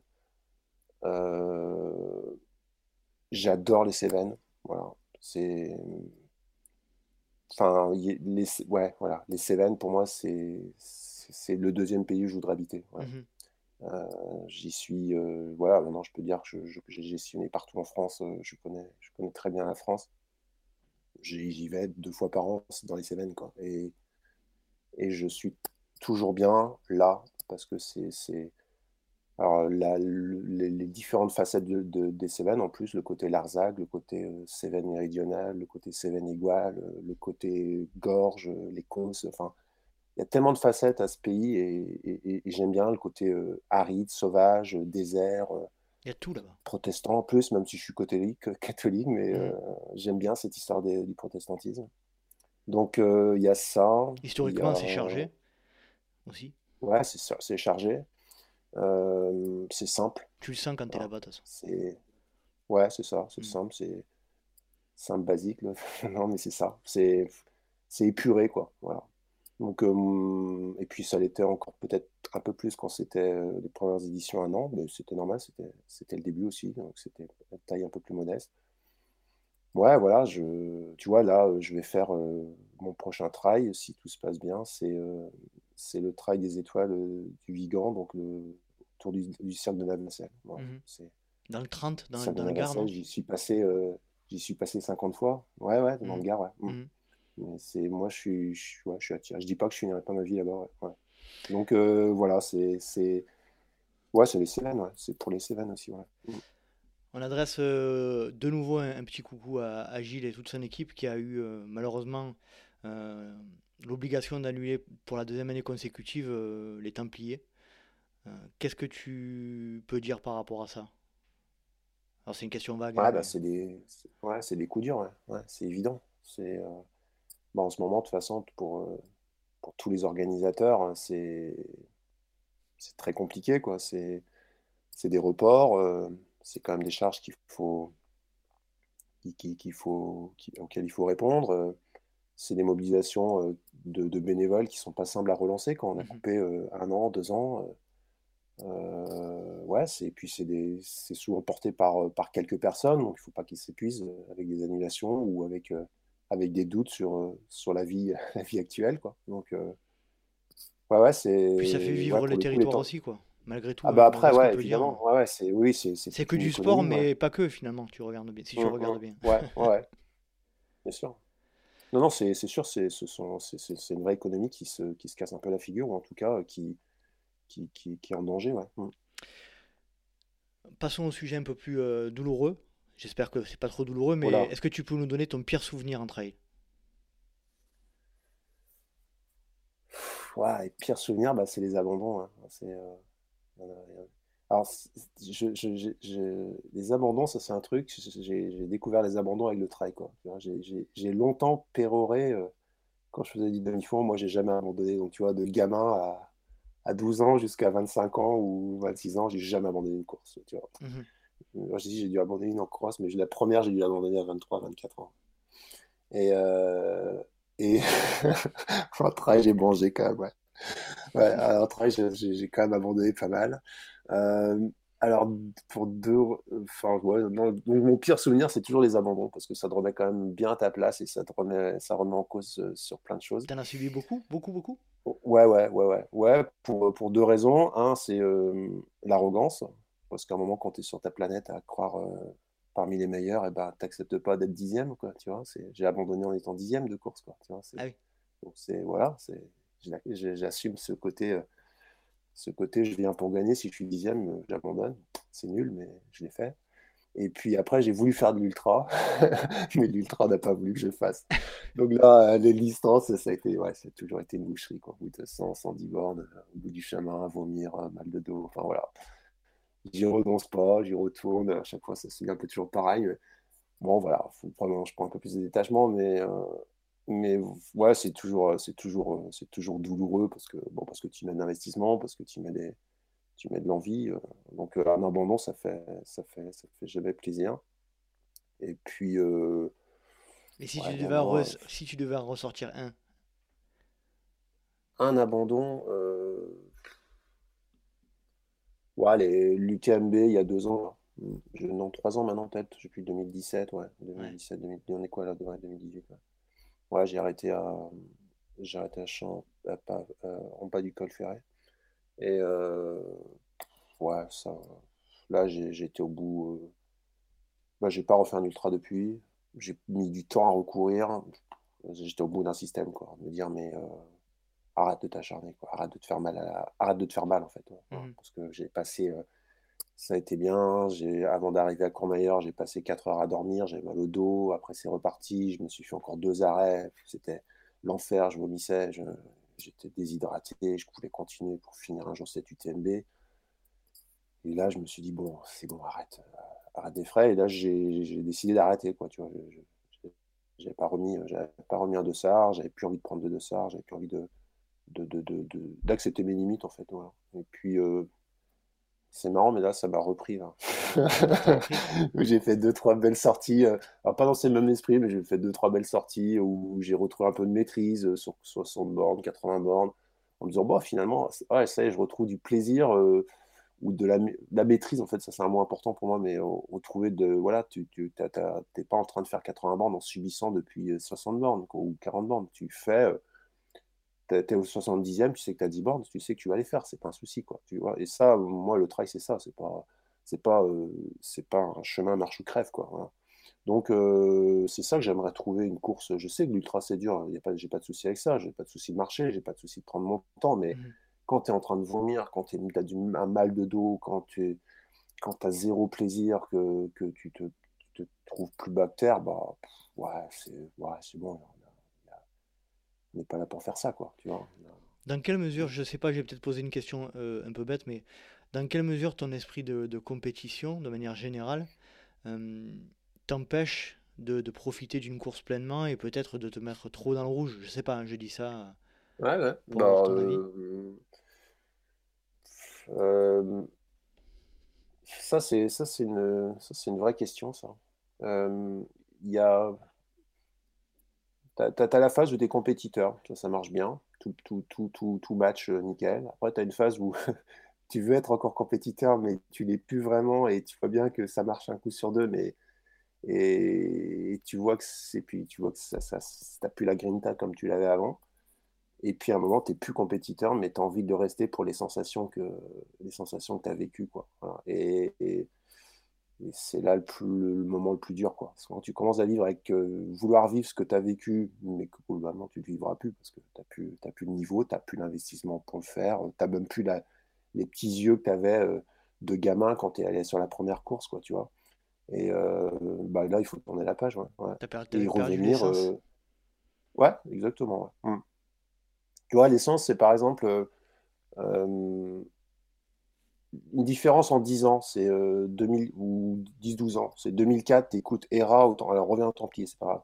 Tu écoutes euh, non, moi, ça Hera, me pas de revenir au Templier. Voilà, tu écoutes Hera au Templier en 2004, tu as la chair de poule, tu es presque en larmes avant de prendre le départ, tu mm. vois le coup de fusil, et puis tu entends le discours de Gilles et tu es, dingue, quoi. Voilà. Mm. C'est, tu sais que tu es là, tu sais que tu vas passer une journée de fou, tu sais que tu vas apprécier. Dix ans plus tard, tu as la même musique, tu as toujours un super discours, un autre discours de Gilles qui a du sens. Hein. Et là, tu es en train de regarder ta montre qui n'est pas réglée, le GPS qui ne capte pas, et tu dis putain, ça caille, et putain, je suis pas bien placé, et putain, il est où le sas et, et, en fait, en fait, t'es plus là, quoi. Tu vois, c'est, t'es pas là pour, pour les bonnes raisons. Tu t'es, mmh En fait, moi, la, tu vois, la, l'UTMB en 2017, la musique de départ, mais je m'en fous, mais à un point, j'ai envie de me casser de Chamonix, quoi. Tu vois, c'est, mmh. J'ai plus cette émotion que tu as, que as, as plus ce, ce, ce, regard candide que tu as sur les premières éditions où tout est beau, tout est nouveau. Quoi. C'est quoi C'est la lassitude ou c'est. Ouais, bien sûr, ouais, lassitude. Et puis, bah, moi, j'ai été gâté pourri quand même. Voilà. dire j'ai fait toutes les plus belles courses que j'ai voulu. J'ai vécu des émotions fortes. J'ai eu de la reconnaissance dans ce que j'ai fait. Ouais, bien sûr, c'est une lassitude. Ouais. C'est une lassitude. Et puis, c'est banaliser l'extraordinaire. quoi. Voilà le travail, ça devrait être quelque chose d'extraordinaire, ça devrait rester. Euh, tu vois, ce que, ce que, ce que je, vis, je vis ça maintenant en faisant du vélo. Quoi. Mmh. Je me mets sur un 400 bornes en vélo, euh, je pars à 4 h du matin. Euh, ah, j'ai le petit truc qui pique, quoi, tu vois, et je me dis, ah, ça, ça va être fou, je sais pas si on va réussir. Ah ouais, quel matos tu as, quel Voilà, des petits trucs. En travail, j'ai plus ça, quoi. Où, où je, commence à le retrouver, où j'arrive à le retrouver, mais ça, ça, demande de, ça demande de cultiver, tu vois, il faut le cultiver, ce, c'est pas automatique, quoi. C'est ça, c'est c'est pas parce que tu as, vécu des belles. Et puis la vie, elle tourne, quoi. Je veux dire, c'est pas parce que tu as vécu euh, des belles choses il y a, il y a 5-6 ans que tu es, obligé encore de, de, faire la même passion et de, de, de rester ancré euh, dans, dans, des choses, quoi. Et est-ce qu'il est qu'il te fallait pas ce, ce, ce trou-là de 2-3 ans pour euh, prendre du recul par rapport à ta pratique et peut-être te dire, peut-être te poser les bonnes questions Peut-être qu'aujourd'hui, tu es, es, plus clair par rapport à ça, quoi? Euh, en, tout cas, pour ma, en tout cas, pour mon parcours de coach, ça m'a fait du bien. Mhm. tu vois parce que, parce que tu comprends les échecs, tu, tu commences à réfléchir à ce qu'est qu la performance, à ce qui est, ce euh, ce qui est l'intérêt d'être sur une course. À, tu, tu, tu mets en action quand tu réfléchis, quand tu réussis. Euh, bon, c'est parfois tu sais pas pourquoi ça marche, ça, marche quoi. C'est moi j'enchaînais des courses parfois, j'enchaînais trois trails en cinq semaines, tu gagnais les trois, bon, bah, c'est quoi le souci Tu ne te poses pas trop de questions, quoi. tu vas à l'entraînement, tu cartonnes. Donc, euh, humainement, ça n'a pas été toujours simple, enfin, à titre perso, c'est des remises en question, euh, c'est te repositionner dans ta pratique, c'était un métier aussi, euh, parce que ça s'est passé au moment où je, le moment où je décrois sportivement, c'est un moment où j'expose au niveau du coaching, quoi, tu vois, donc il faut aussi retrouver ton positionnement dans, mmh dans comment, tu, comment tu fais les deux, comment tu essayes de, de, dissocier aussi les deux. Euh, enfin voilà, c'est aujourd'hui je suis ouais non, je pense qu'aujourd'hui j'ai fait un peu le j'ai bien cheminé en tout cas, voilà. j'ai bien cheminé, puis je suis plus apaisé, ouais, ouais. Mais euh, tu sais, c'est une période, je, je parle ça, j'ai 38, 43 par exemple, ouais, c'est à peu près ça, c'est cette période-là en, âge bah, c'est une période de, fin de carrière pour tout le monde. Quoi, mmh. Donc, euh, un footballeur qui a été pro et qui veut persister à jouer à 39 ans, un cycliste professionnel qui a fait le tour et qui veut persister à 39 ans, euh, bah, s'il il veut y performer ou il veut être là pour les mêmes raisons qu'il était à 25 ans, il va, il va y perdre quelque chose, quoi, c'est sûr. Mmh. C'est clair. Est-ce que tu peux nous parler de tes... Donc, tu disais tout à l'heure que tu avais toujours eu la... le besoin de transmettre. Euh, est-ce que tu peux nous parler des premiers moments où tu as ressenti le besoin de coacher les autres en trail Ah, j'ai pas ressenti le besoin, moi. On est venu chercher. On m'a demandé. On t'a demandé. ouais. Ouais, c'est, l'histoire, elle a commencé comme ça. Ouais, Et ça J'étais, euh, c'est, en, 2009. Euh, je suis, ils appellent ça les Advance Week. Je, suis dans le team Salomon, c'est les, semaines Advance Week, donc c'est les semaines où il regroupe tous les athlètes internationaux euh, de tous les pays, euh, les athlètes du Team Salomon. Et là, toi, tu es athlète? Ouais, je suis athlète. Mmh. Ouais. Donc, euh, je suis là, on est, on, est, trois Français, et puis il y, a, y a Kylian, il y a, bon, y a tous les athlètes de tous les, de tous les pays, quoi, donc on est, on est une trentaine. Et puis, il y a, bah, y a, on, fait de la, on fait du market, on fait des produits, développement produits, etc. Et puis, il y a une personne qui filme tout ça, c'est c'est Isabelle, Isabelle, l'épouse de Sébastien Chéniaud de Mousse Prod. Mhm. Et puis on déjeune ensemble parce qu'on se connaît, on s'est, on vu sur plein de courses avant. Quoi. puis elle me dit, euh, parce que je m'en suis toujours entraîné tout seul, en fait, j'ai jamais eu d'entraîneur. Quoi. Et puis elle me dit, ah, tiens, tu t'entraînes tout seul, etc. dit, en tout cas, toi, ce qui est sûr, c'est que quand tu dis que tu veux être prêt quelque part, tu es prêt en fait. J'ai remarqué ça, ça fait 5, 3, 4 ans que je te suis. Mhm. Quand tu dis je serai présent là, tu, tu, tu, tu, loupes pas, tu arrives à bien planifier tes objectifs et tout. Et dit, euh, Seb, il aurait besoin de ça, quoi, donc Seb Chéniaud. Il aurait besoin d'être accompagné, d'être bien présent sur les objectifs. Et puis il aurait besoin, il s'entraîne, mais il aurait besoin de quelqu'un qui le cadre. Des fois, il en fait trop, il sait pas trop, etc. Bah, en fait, moi, j'ai pris toujours, j'ai toujours pris les opportunités quand elles venaient. Voilà, je, je, refuse pas. Ou j'aurais pu me dire, ouais, tu vois, en 2009, euh, j'étais en plein boom, euh, je préparais, euh, je préparais quand même des grosses courses et tout. Genre, non, mais non, en fait, j'ai dit, ouais, bah écoute, il m'appelle et puis on verra quoi. Donc ça, c'était au mois de mars 2009. Et puis en août 2009, il fait le second des Templiers, quoi. de, de l'UTMB, pardon. on y revient encore. Voilà. Lapsus révélateur. non, je sais pas. Et euh, donc il fait second du TMB et puis euh, bah, du coup il passe coureur pro chez Face et puis sa carrière se, sa carrière se lance quoi. Voilà. Je sais pas, euh, est-ce que c'est moi, est-ce que c'est le déclic, est-ce que c'est nous, voilà, c'est surtout nous, c'est lui qui a fait le, lui qui a, qui a fait l'UTMB, voilà, c'était c'était la bonne rencontre au bon moment pour nous deux quoi. Voilà. Et puis et puis après bah le bouche à oreille fait que après bah, je suis toujours athlète Salomon évidemment donc euh, Jean-Michel Farasson qui, est, le manager du team il dit tiens tu cours c'est bien mais c'est pas mal ce que tu fais en coaching et tout euh. j'ai un petit j'ai un petit jeune qu'on va intégrer dans le team l'année prochaine euh. j'aimerais bien que tu le suives parce qu'il est jeune et puis lui il va faire n'importe quoi s'il a personne qui le suit si tu veux donc c'était l'avant week suivant donc en 2010 et donc, euh, je suis encore athlète la semaine. Et puis là, il y a le trail du Ventoux, euh, il y a le trail du Ventoux qui, qui arrive le dimanche. donc, le petit athlète, il arrive, c'est François Den. Il gagne la course. Moi, je fais troisième. voilà. Et puis, on se rencontre ce jour-là. et entre les deux, il y a Ludo Pomeray. Et euh, donc, je lui dis, bah, écoute, je sais pas si tu as besoin de moi, parce qu'a priori, déjà, tu cours plus vite que moi. Il dit, si, si, moi, il avait 24 ans, je crois, 23 ans. Et puis voilà, euh, donc euh, ça c'est le deuxième. Euh, ce mec a du bol quand même. Les, deux premiers athlètes qui coach, c'est Sébastien Chéneau et François Den. Donc voilà. Et puis après, il y a l'aventure Team Salomon Espoir, pareil, initié par Jean-Michel, qui veut recruter, qui veut sur un circuit, enfin, avec le Challenge Salomon, il, il, prend les meilleurs espoirs. On fait une, on fait une rencontre avec 20 espoirs autour d'Annecy et puis on en sélectionne quatre pour faire partie d'un premier team Espoir Salomon. Dans ce premier team, il y a euh, Thibaut Barognan, il y a Guillaume Boxis, euh, Fabien Nabias et puis euh, Cyril Gadret. Et, toi, tu es coach de, ces quatre-là? Et je suis, je suis coach de ces quatre-là, ouais. Voilà. Et je suis toujours coach de. De Thibaut? Toujours coach de, de Thibaut et de Guillaume, ouais. Mm. Donc, voilà, c'est pareil, c'est cool, c'est des, des belles histoires, des longues histoires. Donc ça, c'est chouette. Donc ces premiers pas de coaching, tu te... toi, tu disais que tu te coachais tout seul. Euh, tu avais suivi des formations euh, spécifiques pour, pour coacher ou pas du tout?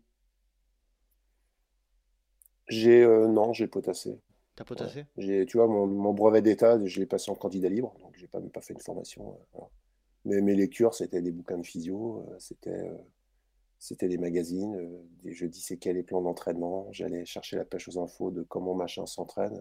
c'était plus dur que maintenant, tu n'avais pas ce travail, etc. Mais... Et puis je, je, croisais les infos, j'expérimentais. Euh. ouais, j'ai. Tu vois, on, refait un feedback, mais on revient aux études. Euh, je m'ennuyais tellement sur certains cours en, mécanique que j'écrivais des plans d'entraînement pendant, mmh mes, pendant mes heures. Quoi. Donc euh, mon passe-temps quand je m'embêtais en cours, c'était d'écrire des plans d'entraînement pour moi pour les trois prochaines semaines. Donc en fait, j'ai, tu vois, la vie euh, après coup, elle est, rigolote quoi. C'est-à-dire que tu es, là pour faire une formation à un métier. en fait, euh, ce que tu fais en dilettante, ça devient ton métier. Quoi. Je pense qu'il faut jamais, faut jamais enfouir. il faut jamais négliger les, ces signes. Ouais, c'est ça. Non, moi, ça, j'en suis certain. J'en suis certain. Et donc, euh, pour, revenir à ta question, ouais, ouais, je pense que hum, j'ai toujours, euh, j'ai toujours brassé tout dans, dans, tous les sens et puis, euh, et puis collecter, voilà, des infos, des discussions, des regards, voilà.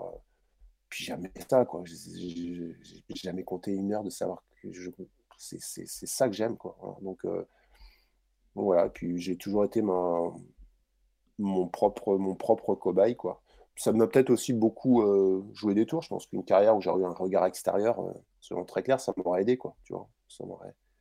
mais j'ai pas donné la confiance à quelqu'un pour ça. Et puis j'avais, j'aimais la course pour, pour l'entraînement pour l'entraînement et pour l'investissement que je mettais dans mon entraînement en fait et dans l'écriture de mon entraînement. Donc au final, j'ai jamais ressenti le besoin d'aller vers quelqu'un en fait. Mais euh, mais je pense que avoir un regard extérieur, c'est ça m'aurait permis de gagner du temps sur plein de choses. mais est-ce que c'était un, un comment dire, est-ce que c'était judicieux de, de, de, te mettre quelqu'un, étant donné ton caractère qui est assez euh, euh, autonome, je pense?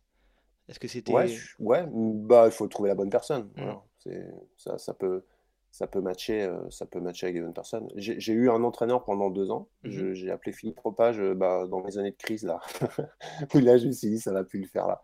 Donc, je me suis dit, si je veux me relancer, il faut vraiment que je, délègue mon entraînement à quelqu'un. Donc j'avais appelé Philippe. Euh, c'était très bien. Enfin, Philippe, il est super. Il, faisait le taf. Puis, plus que, plus que nécessaire, parce que j'étais vraiment mettre beaucoup de tourments.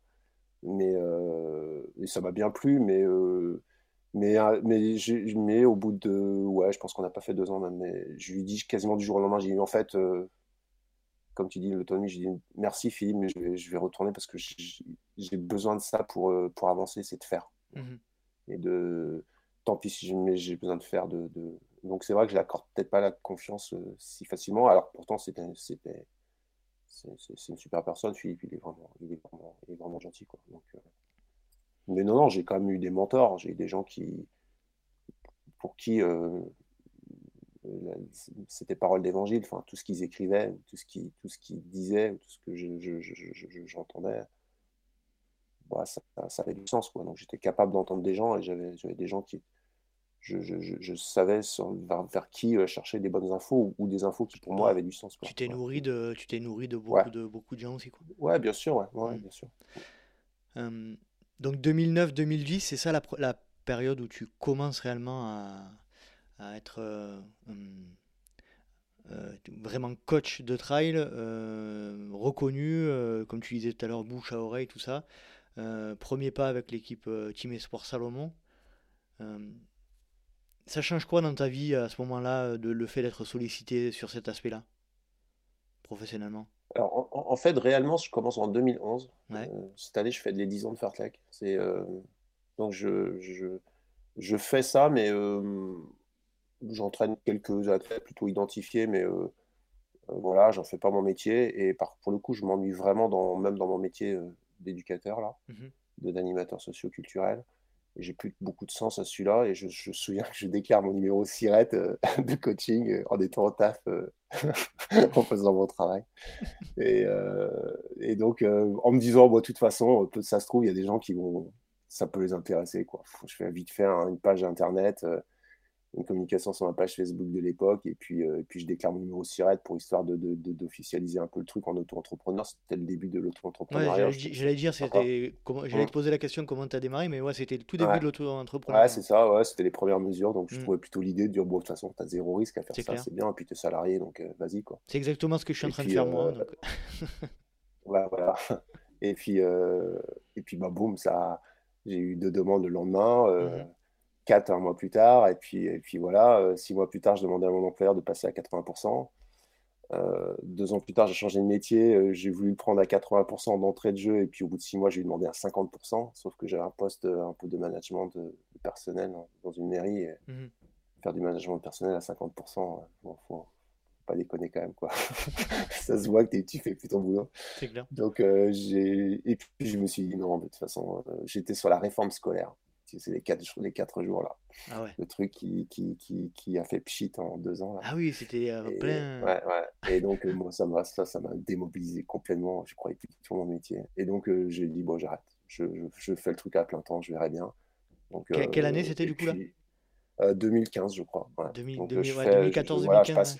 Ouais, je passe 4-5 ans à, à, à, régresser dans mon. À, à régresser, peut-être pas, mais à, à décroître dans mon métier de salariat, mmh salarié. Et puis, euh, et puis je passe, je franchis le pas en 2015, je crois. Pourquoi Fartlek? Est-ce que tu peux nous expliquer pourquoi, pourquoi ce mot? Euh, méthode, méthode d'entraînement suédoise des années 60. Euh, Fartlek, jouer dans la nature, en, jouer dans la nature, voilà. Bon, avec ça, tu as tout. jouer dans la jouer, Voilà, l'entraînement, c'est jouer, utiliser la nature pour t'entraîner. Ouais, bah, c'est ça l'entraînement. C'est en plus avec le trail, c'est être dans la nature et essayer d'y trouver les ressources pour t'entraîner, une côte, une dune. voilà, c'est faire, faire des pompes dans un parc. Enfin voilà. non, non, c'est ça quoi. Mmh. Tu te lances en 2015, donc euh, les, les, deux premières années, tu, tu as des, des athlètes euh, de haut niveau ou pas? Ouais, j'ai toujours combiné les deux en fait. J'ai toujours eu euh, des athlètes de haut niveau qui venaient avec moi, puis des athlètes de, du milieu de peloton ou, ou des, ou, qui luttent contre les barrières horaires. Donc j'ai toujours, j'ai toujours un panel un peu équilibré. Ouais. J'ai toujours reçu des gens qui avaient des grosses attentes sportives et puis des athlètes qui, qui, demandent juste de réaliser le rêve, le rêve d'une vie. Tu y tiens ça, à avoir euh, le panel le plus large possible? Ah oui. Ah bah oui. Bah surtout que le plaisir que tu y prends n'est pas mesuré au niveau, au niveau d'athlète. Mmh c'est ça, c'est pas, pas langue de bois de dire ça. C'est vrai. C'est juste des histoires de personnes. Et moi, avoir le regard euh, de l'élite euh, qui cherche la perf extrême et puis qui, qui que tu accompagnes pour gagner les plus belles courses du monde, super. Euh, le gars qui, le gars qui, qui, qui t'envoie un SMS à, à 1h du matin en disant ça y est, je, viens de finir la course, merci. Bah, ouais, c'est égal. Enfin, hmm. Quand tu sais d'où il vient, euh, quand tu sais l'engagement qu'il a, le, le boulot qu'il a, euh, c'est ouais, pareil, c'est pareil. Mm. C'est des, moi j'accompagne des, des, des, histoires, tu vois, des gens, des histoires, et puis on les connaît les gens, on les connaît les histoires. Et il n'y a que lui et moi qui connaissons l'histoire, qui est parfois alambiquée, qui est parfois fait plein de doutes, mais euh, c'est à la fin qu'on, qu'on, qu'on, se dit merci, voilà, c'est tout. Mm.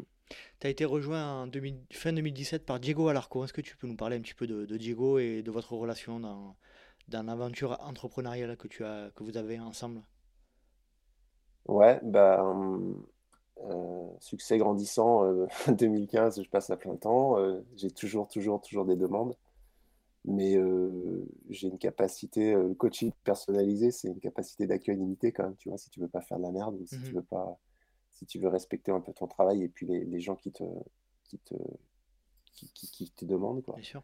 Donc j'ai fait beaucoup de refus en disant je suis désolé, je suis complet. Et puis bon, euh, en chef d'entreprise, on te dit jamais, on te dit que quand tu as du succès, faut pas, faut pas dire faut, faut, faut pas dire non. Voilà. Donc, euh, alors moi, j'ai souvent dit non parce que j'ai longtemps pensé, euh, encore de manière très arrogante, que les gens venaient pour Christophe Manardet. Hmm. Et en fait, non, les gens ils viennent pour un, un accompagnement sportif, pour quelqu'un qui écoute et quelqu'un qui a une méthode d'entraînement. Voilà mais ça, j'avais une méthode d'entraînement que je suis capable d'expliquer ou de former et de former des gens pour faire ça.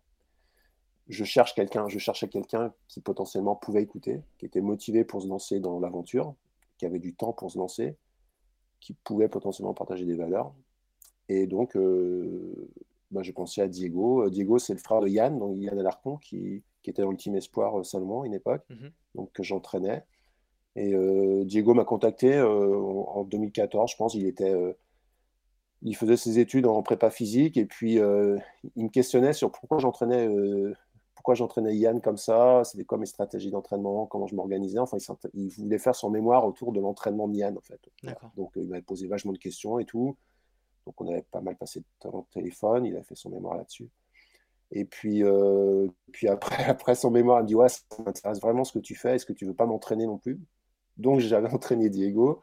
Et puis ouais, je voyais bien qu'il était... Euh, bon, ça a bien matché. Il a, on a, 15 ans de moins, mais s'il se lançait, il, il est plein d'énergie. Euh. Je cherchais aussi quelqu'un qui, avait un nouveau regard, qui, était, mmh. qui, était, qui voyait les choses différemment, qui avait un élan de jeunesse. Et puis moi, ça m'a aidé. Ça, ça me... Bon, bah, du coup, euh, on, est, on fait chacun notre activité. Moi, je, je, transfère des, nouvelles demandes si je ne peux pas les recevoir ou je demande à la personne si elle est intéressée, euh, si elle fait appel à moi et si, comme je suis complet, bah, si, ça le dérange de travailler Diego. Et puis on fait des choses en commun. Voilà. Donc les, les, athlètes de Diego sont les athlètes de Diego. Moi, je forme Diego pour, pour, euh, pour entraîner, mais je, je n'ai aucun regard sur l'entraînement que Diego donne à ses athlètes. C'est lui qui mène euh, et il mène bien mmh ses athlètes à la réussite.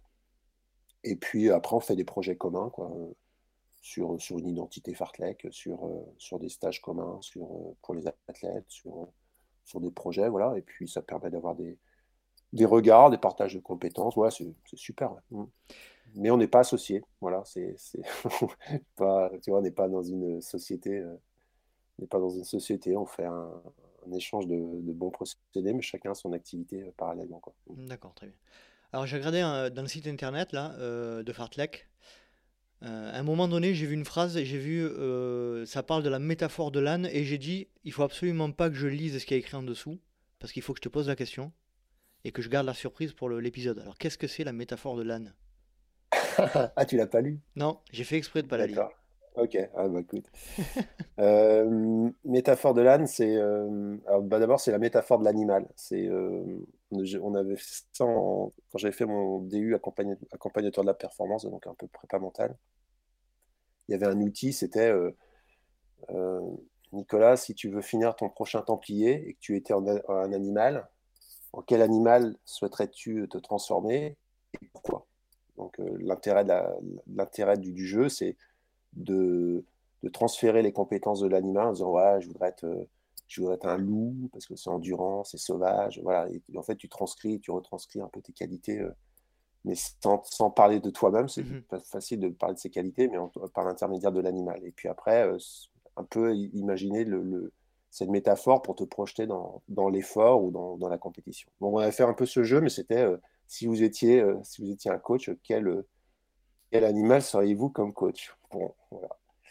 Bon, c'est, Et moi, bon, déjà j'aime bien le contre-pied de l'âne. Voilà. Alors l'âne pour moi c'est ben, voilà, c'est, tout ce que tous les tous les, préjugés ou tout c'est, c'est têtu, c'est mais moi, c'est un animal que j'adore, quoi, parce que c'est rustique. Euh, c'est solide. Ça a besoin de rien. Euh, c'est euh, oui, c'est peut-être têtu, mais ça c'est pas grave. ça a des grandes oreilles. Donc les grandes oreilles pour écouter, c'est bien. Alors, pourquoi donc? Alors je suis un âne, mais je suis un âne de bas. Parce que j'avais poussé le truc en me disant, bon, si j'étais coach, je serais un âne, voilà, voilà en plus. ou bête comme un âne, mais pourquoi pas, je m'en fous. J'ai pas, pas vocation à montrer que je suis plus intelligent des coachs. Donc ça, ça me plaisait bien. Et après, je me suis dit, ouais, mais en fait, non, t'es même pas un âne, t'es un âne de bas. Et ça, euh, enfin, j'ai fait une randonnée avec un âne de bas dans la Drôme en famille. J'ai appris plein de choses autour de ça. Et un âne de bas, en fait, euh, âne de bas dans le coaching, c'est... Euh, ou âne de bas dans une randonnée, c'est quoi? C'est un randonneur qui vient, qui veut, faire un, qui veut partir d'un point A et aller à un point B. Voilà. Potentiellement, il pourrait le faire tout seul, d'accord? Pourquoi il prend un âne? Parce qu'il a un sac trop lourd à porter, ou il n'a pas envie de s'encombrer de trop de choses dans son sac. Tu vois? Hmm. Donc il, il, charge un peu l'âne. Moi, l'âne de ban coach, c'est un peu ça. Je reçois des athlètes, ils veulent aller vers un objectif. Soit ils ont trop de choses à gérer et ils ne veulent pas s'en occuper, et ils veulent déléguer une partie. Mhm ou soit ils ont, euh, ils ont trop de peur, le sac est trop chargé, et pareil, ils veulent dire porte, porte une partie des choses, des compétences, donne-moi des compétences, donne-moi un savoir-faire, etc. Sauf que l'âne de bas, il a une capacité de portage euh, limitée, tu vois. Mm. Tu, tu, si tu as, 50 kilos, l'âne de bas, il ne va pas porter 50 kilos. Moi, j'ai une capacité de portage limitée dans le coaching aussi. Tu vois, je ne vais pas tout faire pour l'athlète. Ça, c'est vraiment un deal. C'est-à-dire que mm.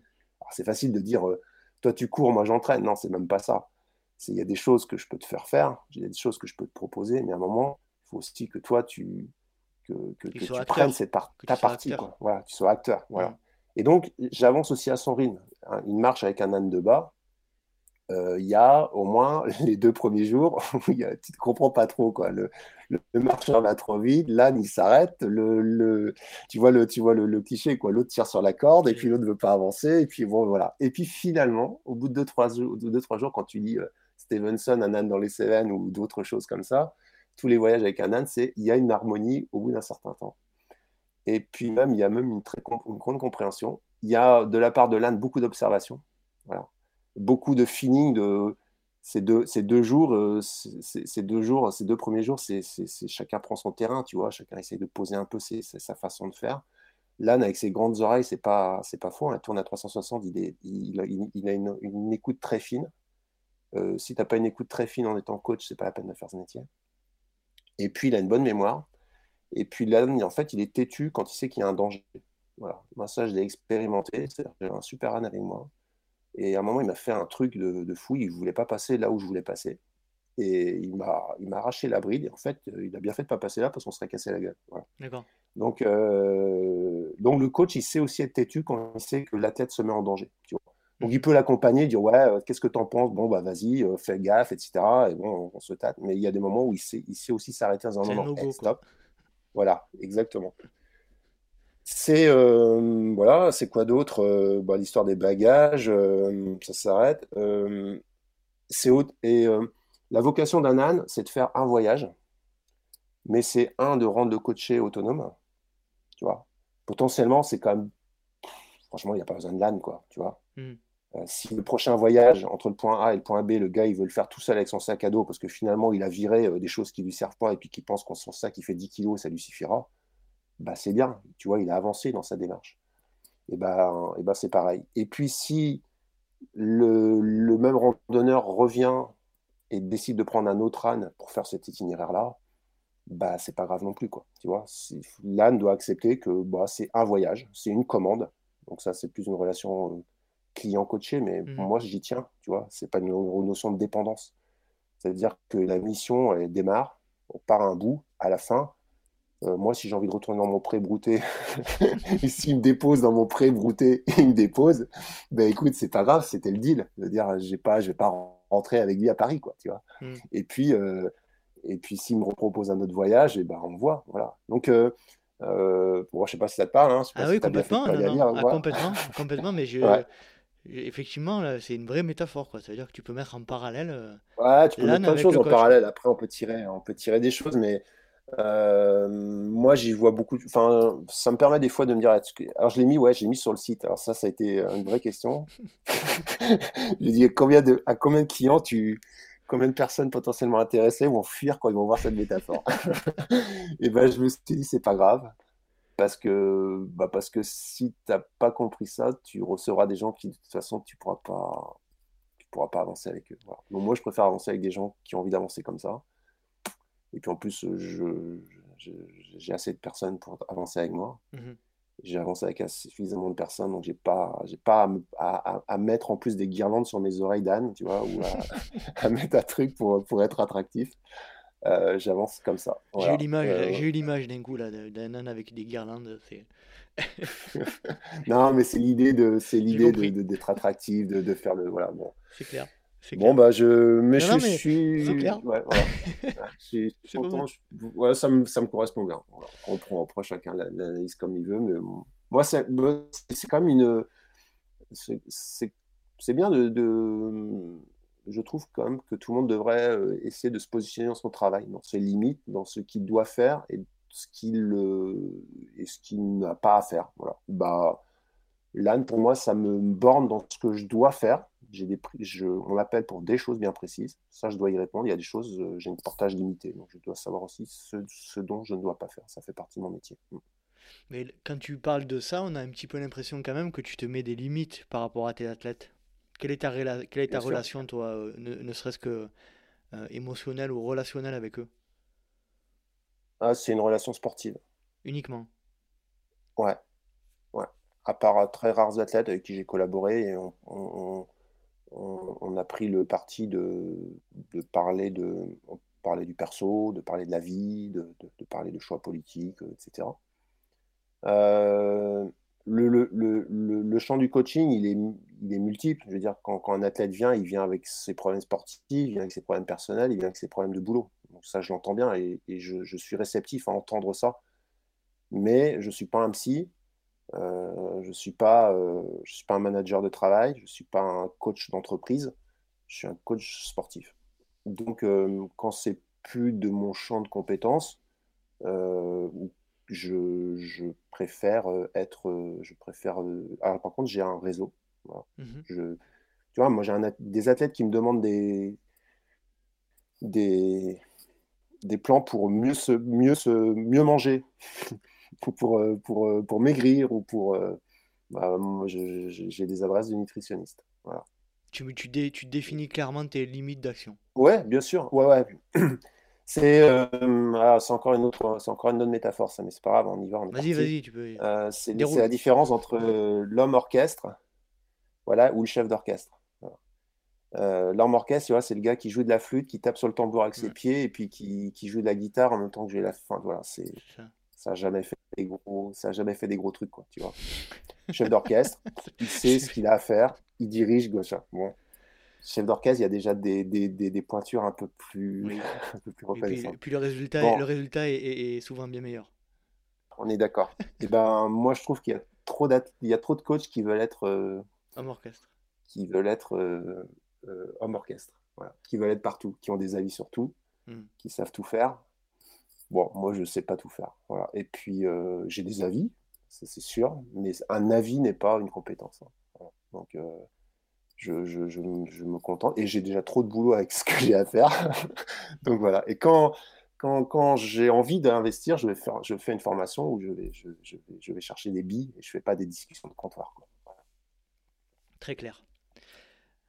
Est-ce que tu peux nous parler, la pareille question, à mon avis délicate, enfin délicate, compliquée, quel est ton plus beau souvenir de coach? Je t'en donne un par année, c'est ça? Non, euh, non, non, bah, euh, ouais, je sais pas, c'est. Hmm, ouais, c'est c'est super compliqué ça. C'est, euh, Je, ouais, je t'ai posé une question piège. Parce que après, si, si je t'en donne un, je vais nommer quelqu'un. Alors il y a plein d'autres à nommer. Enfin, c'est. Peut-être si, si, je sais pas, dans les dernières. cette année, c'était une année pourrie quand même pour, en termes d'émotion. Allez, la, la, dernière belle émotion que tu as eue. Allez, vas-y. Comme ça. Euh, dernière belle émotion là. Bah, euh, Grégoire Kurmer qui gagne le de la Réunion l'année dernière, ça c'était ça c'était quand même chapeau ça. Ça ça mhm. m'a bien ça ça m'a bien tendu pendant le, toute la journée sur le streaming. Ça c'était un peu. Il est chez toi, il est chez toi Grégoire? Ouais, Grégoire il est avec moi depuis 3 4 mhm. ans. D'accord. Euh, et à la même époque, non, il y avait ah ouais ça c'était sympa ça. C'était euh, ouais, c'est loin à expliquer. Ah mais vas-y, on a le temps, tu sais. Le podcast c'est fait pour ça. Hein. bon. Euh, euh, alors, je vais pas donner son nom. J'ai pas de donner son nom. Donc, euh, Je, fais, je fais une intervention dans, un, dans, dans une entreprise euh, sur prépa mentale, performance, etc. Et puis, bon, ça, ça a l'incidence que ça. Sauf qu'il y a une personne qui vient me voir à, à la fin et qui me dit Ouais, moi, ça m'intéresse. ça m'intéresse ce que tu me dis, j'aimerais bien que, que, tu me coaches. Quoi. pourquoi tu veux que je te coach Ouais, prépa... enfin, c'était plus une intervention prépa mentale en plus. C'était pas forcément accès course à pied. Il dit Ouais, moi je fais du marathon. J'ai fait 15 marathons. Mon rêve, c'est de passer à moins de 3 heures. J'en ai fait euh, des palanqués à 3h03, 3h05, 3h07. je les ai tous foirés. Je voyais qu'au 31e que j'allais faire moins de 3 heures et après, je me suis trouvé. Enfin, voilà. Bref, jamais réussi moins de 3 heures. Et ça, quand même, ça, m'embête, quoi. En plus, des gens, ils me disent que. En plus, tout le monde me dit franchement, tu aurais dû faire au moins 20 fois moins de 3 heures, mais tu n'as pas le mental quand tu, quand tu fais des pertes, tu vois, des, choses lourdes, quoi. Et puis, euh, ils ont raison, parce que franchement, euh, je les, bats tous, les mecs euh, du club à l'entraînement sur, sur les séances. Et, le jour des machins, ils sont tous devant moi. Bon, ok. Bon, au départ, tu pars sur l'idée que c'est une tuto, voilà, travailler sur, sur, sur, sur, prépa mentale, effectivement. Tu me dis, non, mais donne-moi tout, moi, je prends le pack, j'ai le pack prépa et tout. Il dit, je sais pas ce que j'ai besoin. Donc, ça, c'est au mois de mars. Il a 40, on a le même âge, je crois, on a 45, 46 ans. Donc, je dis, voilà. Bon, il me dit, euh, tu veux, je lui dis, tu veux faire quand un marathon? Je dis, ouais, il me, dit, ouais, dans 2-3 ans, je veux faire à moins de 3 heures. Je dis, non, mais à 46 ans, c'est maintenant que jamais, quoi. Sinon, sinon c'est cuit, quoi. Bon, bah, on décide au mois de mars. Euh, Paris, c'est déjà trop tard. On dit, bon, on fait un, marathon en octobre, quoi. Et donc, euh, entre-temps, on se dit, bah, et puis là, l'idée au jour de faire de l'ultra-trail, etc., je dis, bah, écoute, va déjà t'amuser sur autre chose que du marathon. On reviendra les trois, derniers mois faire du marathon, et puis va faire, un un trail de 80 bornes, histoire de changer, changer un peu tes compétences, reprendre confiance en toi et puis, euh, puis faire un peu d'aventure, parce que tu as aussi d'aventure. Mmh. Donc il fait l'aventure, ça se passe bien. Bon, il en chie, mais ça se passe bien. Et puis on arrive dans le dur euh, à partir du mois d'août, prépare marathon Rotterdam, Amsterdam. Amsterdam. Et, et, là, il tombe dans tous ses travers. Quoi. S'il fait des super séances, tu fais un semi, un semi de calage, c'est juste une catastrophe. Deux fois, deux, deux semis de catastrophe. Moi, je comprends même pas. Je me dis, mais c'est pas possible de, faire ça. Et je, donne presque raison à tous les gens qui le soutiennent, qui, qui, qui, qui, lui ont fait une légende, quoi, en disant, euh, bah ouais, effectivement, euh, t'es quand même pas fait pour la compète, quoi. Mais en fait, euh, en fait, c'est pas possible d'être, de, se trouver autant, quoi.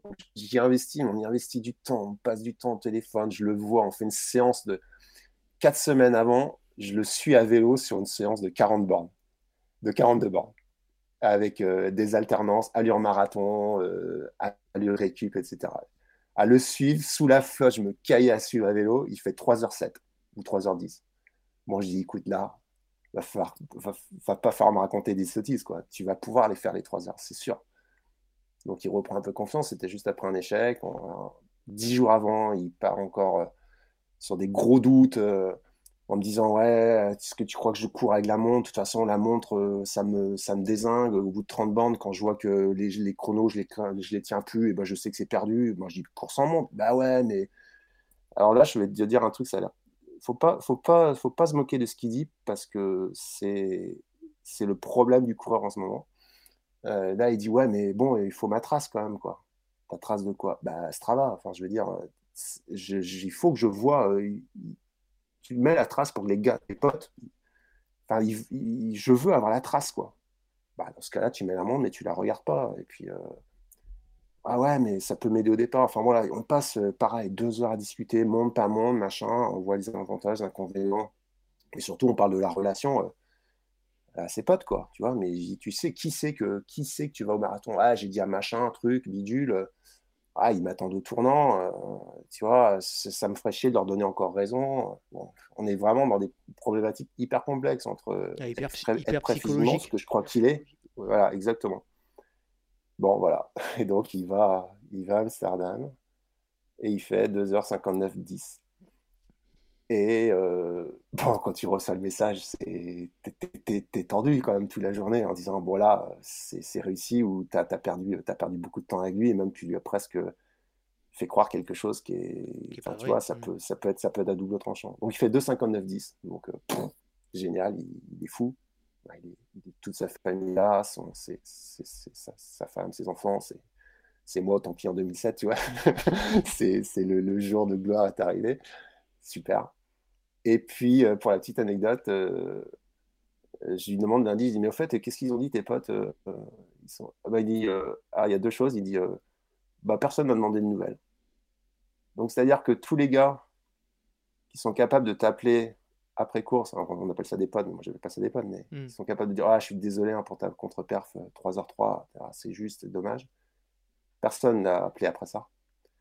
Et, euh, et puis lui, il n'a pas mis son activité sur Strava. Il dit non, en fait, ça, c'est un truc pour moi. Voilà. Et euh, j'en ai rien à foutre de savoir, euh, personne n'a besoin de savoir ce que j'ai fait. C'était pour moi ce truc. Bon, bah, je pense que quand tu as fait ça, tu as chassé quelques vieux démons et, et ben c'est bon, quoi. Je pense qu'il faut qu'il arrête de marathon lui aussi. clair. voilà. Voilà. Non, mais c'est. Ouais, c'est bon. Ça, c'est mm. du taf, hein. c'est du boulot. Hein. C'est pas. c'est un cheminement. C'est pas envoyé. Ouais, c'est un cheminement, c'est un gros déplacement. Et puis le gars en face, il est solide. Hein, c'est pas, euh, c'est un chef d'entreprise. Hein. Oui, c'est pas, c'est pas, euh, voilà, psychologiquement, c'est pas, un peintre. C'est facile. On peut se moquer quand je fais cette évocation en disant ouais, bon le gars, d'accord. Non, non. Le gars, il est, il, mmh. est, il, est, très intelligent. Il sait manager des gens. Il est, il a plein de choses, mais il a ses doutes. Il a ses, ses, ses craintes. Il a ses failles. Il a et il faut remettre tout ça en ordre, quoi. Et euh, avec du discours cash. Donc, euh, ouais, voilà, c'est bien. Puis, bah, euh, bah, du coup, euh, c'est une, une, mission qui, qui devait durer six mois. Et puis, bah, on va continuer pour d'autres projets parce que tu imagines bien que là, la confiance, on se l'est gagné. Quoi. Ah, bah, c'est clair. Donc, voilà, quand tu dis c'est du sportif, ouais. Mais, Pas que. mais bon, quand on, se tape, quand on se tape dans la main, on a deux, trois. Voilà, tu vois, c'est on, personne, on, sait pas, on sait pas ce qui, il y a que nous deux qui savons par où on est passé, quoi. Mhm. Mm. j'ai envie de rebondir sur un truc que tu as dit euh, par rapport à Strava. tu disais, c'est un gros problème pour les athlètes aujourd'hui. Moi, alors je suis euh, euh, pas Strava du tout, parce que justement cet aspect euh, comparatif entre athlètes sur les segments, etc., moi ça me dérange, ça m'a toujours dérangé. Alors je, on n'est pas là pour taper sur Strava, hein, mais qu'est-ce, qu'est-ce que tu penses de ça toi? Et quel, impact réel tu peux, voir sur, tes athlètes? Bah, c'est pas le problème Strava, c'est le problème des réseaux sociaux, quoi. C'est le problème de, comme tu dis, de d'être euh, toujours en comparaison, de devoir exister pour, euh, pour, faire, euh, du flux et pour, pour, montrer que tu es vivant et que tu pas plus nul que, que, que, que le gars en face qui, qui est sur le même réseau que toi, quoi. Voilà. Donc il faut, il faut, faut, faut causer, quoi. Voilà. Bon, moi, je suis sur Strava. J'ai pas c'est euh, c'est des bons outils quand on n'y attache pas trop d'importance. Après, si on commence à, avoir des. Si on commence à regarder le nombre de kudos que l'on a et puis euh, le nombre de, de com qu'on perd, euh, qu'on peut gagner, bon, ouais, ça va finir vite par être épuisant. C'est un moyen, pas une fin pour moi. Les, ouais, bien sûr, bien sûr. Non, mais c'est sûr que c'est pas, c'est sûr que c'est pas, c'est sûr que c'est pas une fin. mais bon, c'est Ouais, c'est pas, c'est pas, c'est un problème des réseaux sociaux, c'est un problème de notre société, ce, besoin de reconnaissance, ce besoin mmh. de, de, de, de, toujours en, en, existence, quoi, tu vois, de, ne pas juste faire les choses pour toi, tranquillou, et puis bon, voilà. Et là où c'est dur, à, euh et là où c'est dur à analyser de, l'aspect psychologique, c'est quand tu te prépares pour un, gros événement ou pour un, défi que tu te que tu te fixes, dans quelle mesure tu le fais pour toi et dans quelle mesure tu le fais pour les autres. Et ça, c'est vachement dur à, à analyser. Ah bah ouais, et puis en trail, c'est. En, trail, c'est énorme cet impact, en fait. Moi, j'appelle ça. Euh, le, trail, ça t'apporte de la haute valeur sociale ajoutée. C'est-à-dire que, je m'explique, c'est. Euh, tu es dans une entreprise, tu peux être. Euh, bah, si dans une entreprise, tu es, qualifié selon ton, ton, poste, ton, ton, niveau de salaire ou tes responsabilités.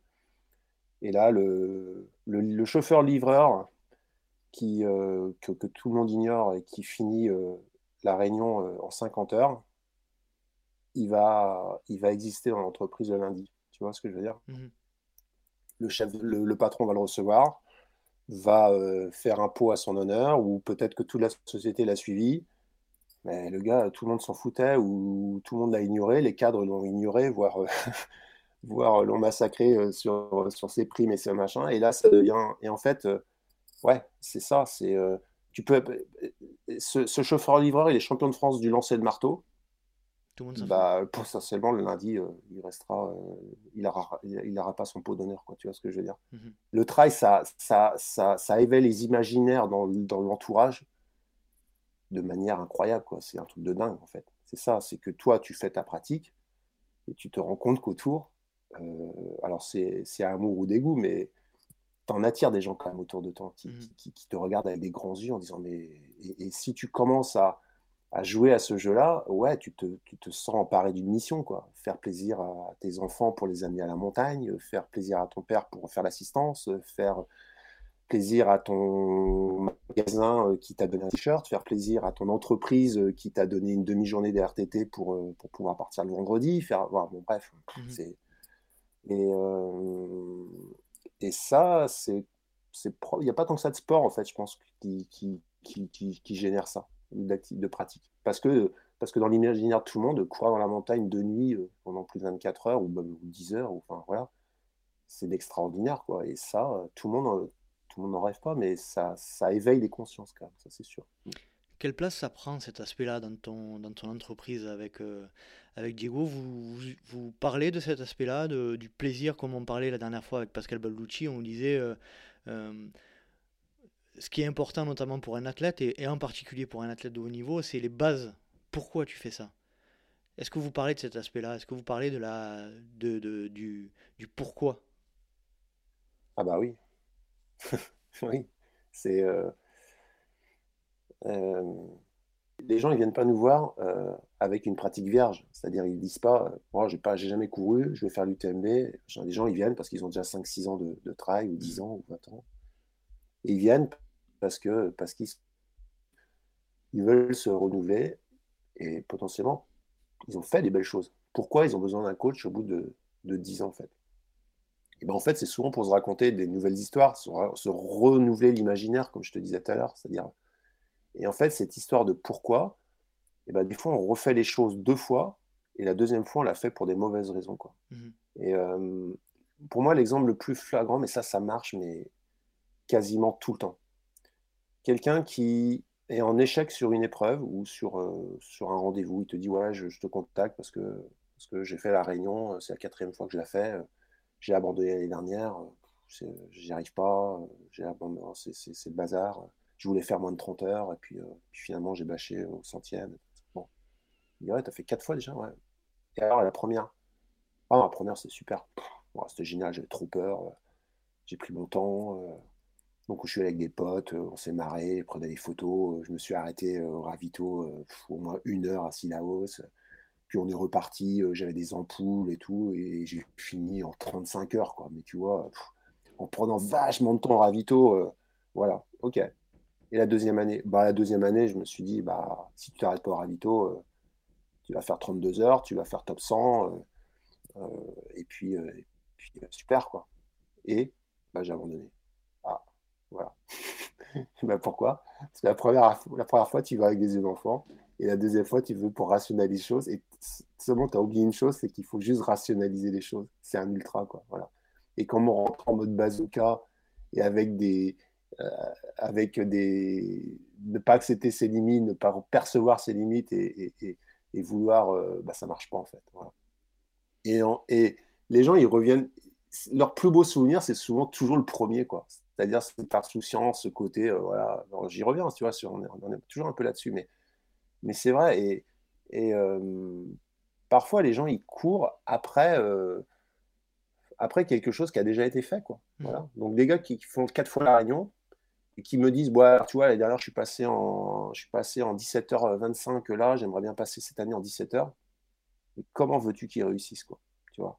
S'il pète son lacet euh, ou s'il euh, il se perce la chaussure au bout de 20 bornes et qu'il a déjà pris 20 minutes pour changer ses chaussures, il dit ça y est, c'est fini. Qu'est-ce qui se trouve comme plan B tu vois? Mmh Donc en fait, il faut être capable de reprendre des. Faut être... Si tu refais les mêmes courses, mais même si c'est des courses différentes, si tu reprends les mêmes formats de courses, il faut toujours repartir avec une idée nouvelle, quoi, avec une fraîcheur, avec, euh, et, surtout pas commencer à, à, se dire bah voilà, je, je cherche, je cherche à progresser. La progression on peut pas comparer parce que les parcours ils changent tous les ans, la météo elle change tous les ans. Cette idée de vouloir faire de l'athlète sur de l'ultra trail, c'est si tu veux progresser et voir ta progression, tu, fais un 10 bornes sur la piste mesurée. Là, la piste ça changera pas. Vouloir faire, euh, euh, vouloir faire euh, un temps à, l'UTMB alors que le parcours en fonction de toutes les éditions il change, tu n'as pas la tête au vent, tu as la tête au vent, tu pas les, as, une partie, tu pas l'autre. Bon bah, tu fais la course. Donc cette histoire de, du pourquoi ouais, il faut quand même avoir les bonnes raisons chaque année pour, pour refaire le truc et il faut se renouveler. Quoi. Si c'est pour faire, la, pour faire mieux que l'année dernière, euh, quand ça, si c'est une bonne journée, si les planètes sont alignées, super, parfait. Mais à un moment, euh, quand on a fait 4, 4 années de suite où les planètes sont alignées, la croissance euh, infinie, tu vois, moi j'y crois pas. À titre perso, j'y crois pas trop. Et dans le monde du sport, définitivement, c'est pas possible. Ça, ça a été acté. Voilà. Donc, euh, oui, il faut savoir euh, y aller pour les bonnes raisons. Mm. Et c'est dur, ça, les bonnes raisons. Si tu devais donner. Et quand tu évoques les bonnes. vas-y, vas-y, je te laisse finir. Vas-y. Non, je dis quand tu évoques les bonnes raisons, elles sont pas les bonnes raisons, elles sont pas d'être au départ de la réunion. Les bonnes raisons, c'est d'envie de voyager. Il va te dire, c'est d'envie de voyager, de voir de grands espaces, euh, de passer à faire un voyage avec ma femme et mes enfants. Mais de quoi tu as besoin de faire le grand raid de la Réunion pour faire ça? C'est clair. voilà. Tu vois, c'est quoi la raison de prendre le dossard?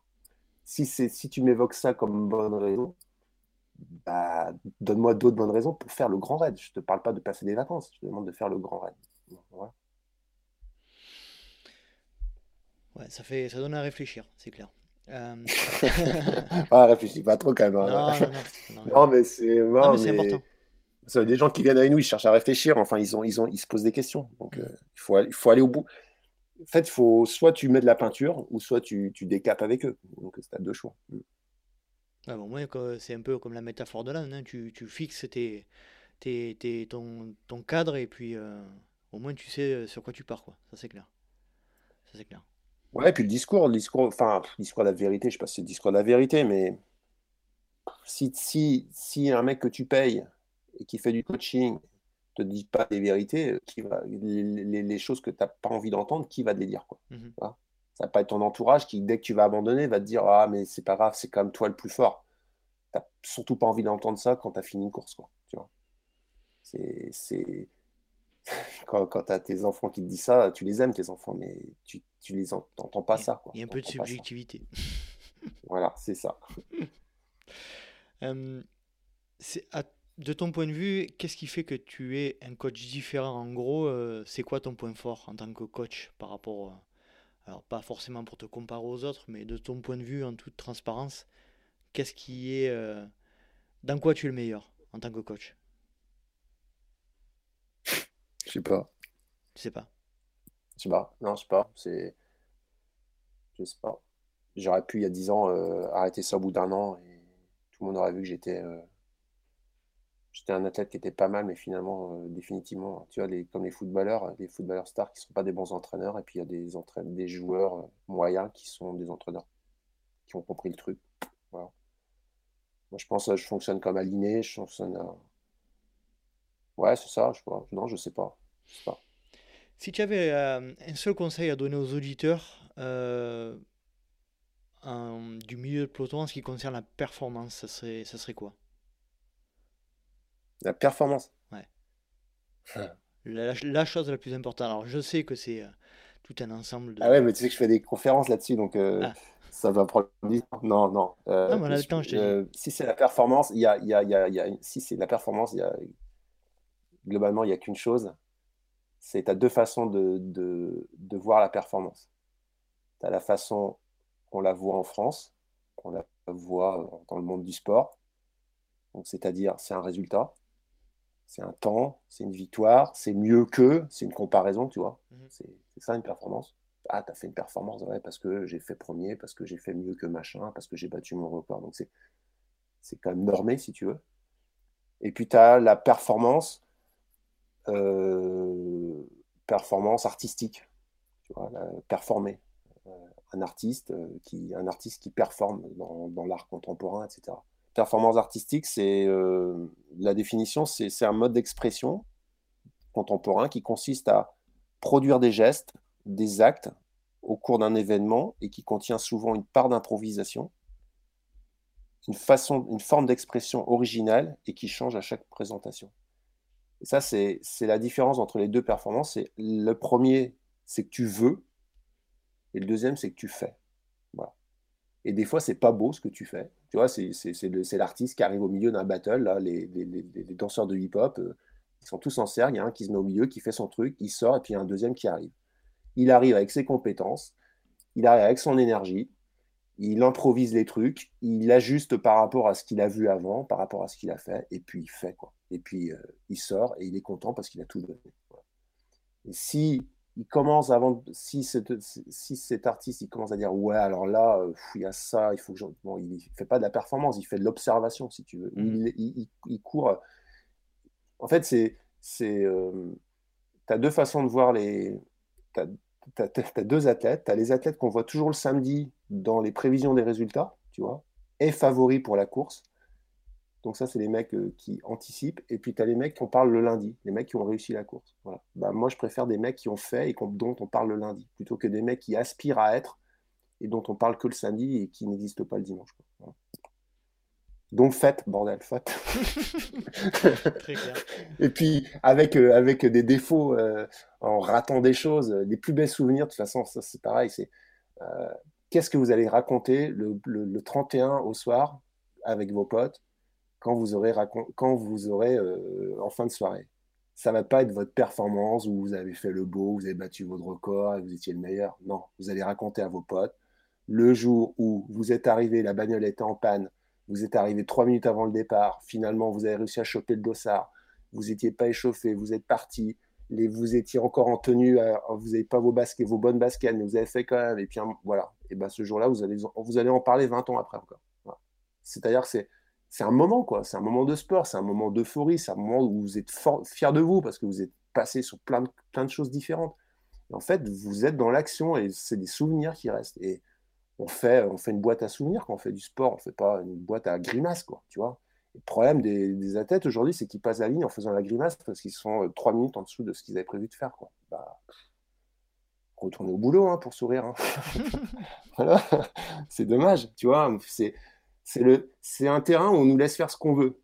On, on, râle toute la journée dans son entreprise parce qu'on a des injonctions, parce que si, parce que ça. Là, on te demande, tu fais ce que tu veux. Tu as un départ d'une course, tu as une arrivée, fais ce que tu veux. En plus, tu auras des ravitaux, tu, tu te débrouilles. Bah, on trouve encore le moyen de faire la gueule à l'arrivée. Donc le plaisir, le plaisir quand même de ton point de vue, enfin, euh, très présent et euh, au milieu de, de votre activité dans Fartlek, quoi. Bah ouais, Bah, bien sûr, ouais, bien sûr. Et puis, euh, et puis, mais globalement, certains ils s'autoriseraient à plein de plaisir si on les jugeait pas, ou s'ils n'étaient pas dans l'attente du jugement, tu vois, pour eux ça leur suffirait. Mais c'est toujours ils sont contents, mais ils sont quand même obligés de demander. Et puis si en face ça répond pas sur ah ouais c'est super, ils vont être déçus quoi. Tu vois. Ah, au début j'étais content, mais quand j'ai vu ma montre finalement c'est pas si bien. Bah t'es content ou c'est pas bien? Bah je sais pas. Moi j'étais super content. J'ai l'impression d'avoir fait une belle course et tout. Mais quand je vois ma montre c'est pas bien. Bon, arrête, arrête le monde. Ce qui est important c'est que tu as l'impression d'avoir fait des belles choses quoi. Tu vois. Ouais, très clair. Euh, comment tu vois ton avenir, euh, notamment avec, euh, Fartlek, on va dire dans 10 ans? Qu'est-ce que tu, tu, tu, comment tu t'imagines? Bah, comme travailleur indépendant qui, qui rame, c'est ça? Je sais pas, je sais pas. Je, j'ai toujours, je me suis toujours dit que j'ai une chance de, de, fou de faire ce métier, de, de vivre de ma passion. Une chance que tu as provoquée quand même. Hein ouais, bien sûr, mais les deux. Je crois que quand, on a de la. Ouais, voilà, il faut, faut, jouer sur les deux tableaux. Faut, il faut, saisir, et puis, saisir, faut saisir et il faut faire. Voilà, c'est ça. Mm. Euh, j'ai longtemps eu peur en me disant ça va finir un jour et puis, euh, et puis qu'est-ce que tu vas faire après? Euh, donc j'ai aussi des fois voulu exister plus que ce qui était nécessaire, tu vois. Euh, et puis maintenant, je suis serein. Voilà. Je me dis, bah, si ça doit s'arrêter, ça s'arrêtera. C'est pas grave. Euh, c'est bien. C'était une super aventure. Euh, ça s'arrêtera pas du jour au lendemain. je j'aurai des indicateurs qui me diront qu'il faut commencer à changer de formation si je dois changer parce que je verrai que j'ai moins de demandes, j'ai mmh. une activité qui me blesse, donc ça peut me laisser quelques années pour le faire. Voilà. J'aurais peut-être aussi envie de changer. Euh, et puis, euh, je suis serein parce que moi, j'aspire à un mode de vie très simple. Donc, au final, plus je vais vieillir, moi, j'aurai besoin de, choses. Donc, euh, même si l'activité baisse, si ça se trouve, je, vais, je vais baisser mes besoins avec l'activité. Et puis, ça, sera, très bien. Enfin, voilà, je pas... Sérénité, avant tout. Sérénité. Ouais, je, là, je suis, oui, oui, c'est ça. Je, je, je, suis pas, je me projette pas dans 10 ans. Non. Très bien. On, va, on arrive tranquillement à la fin de l'épisode. Qui, qui souhaiterais-tu voir apparaître dans le podcast? Qui, euh, qui aimerais-tu euh, entendre parler? Alors, je ne sais pas si tu. Euh, moi, je pensais à Mathieu Forichon des Boss et des Buts. Je sais pas si ah oui, mais je l'ai contacté, je l'ai contacté à, plusieurs reprises. On, on, a échangé ensemble. Ça, ça devrait se faire ah, c'est cool. c'est un, un, gars bien, qui a, qui a, un vrai regard aussi sur la, pratique du trail, euh, bah, déjà par ses dessins, mais aussi par, par ses paroles. Donc, euh, Mathieu Fourichon. Mathieu Fourichon. Très bien. Merci pour la recommandation. Est-ce que tu as un dernier sujet à évoquer ou un message à faire passer? Non, je crois que j'en ai fait passer là. J'ai trop fait passer le message là. Ils sont tous partis, il n'y a plus nous deux là. je, déclare officiellement l'épisode le, plus long enregistré depuis le début de mon projet. Ah mon dieu. Mais c'est honteux. Non, c'est pas honteux, c'est un vrai plaisir.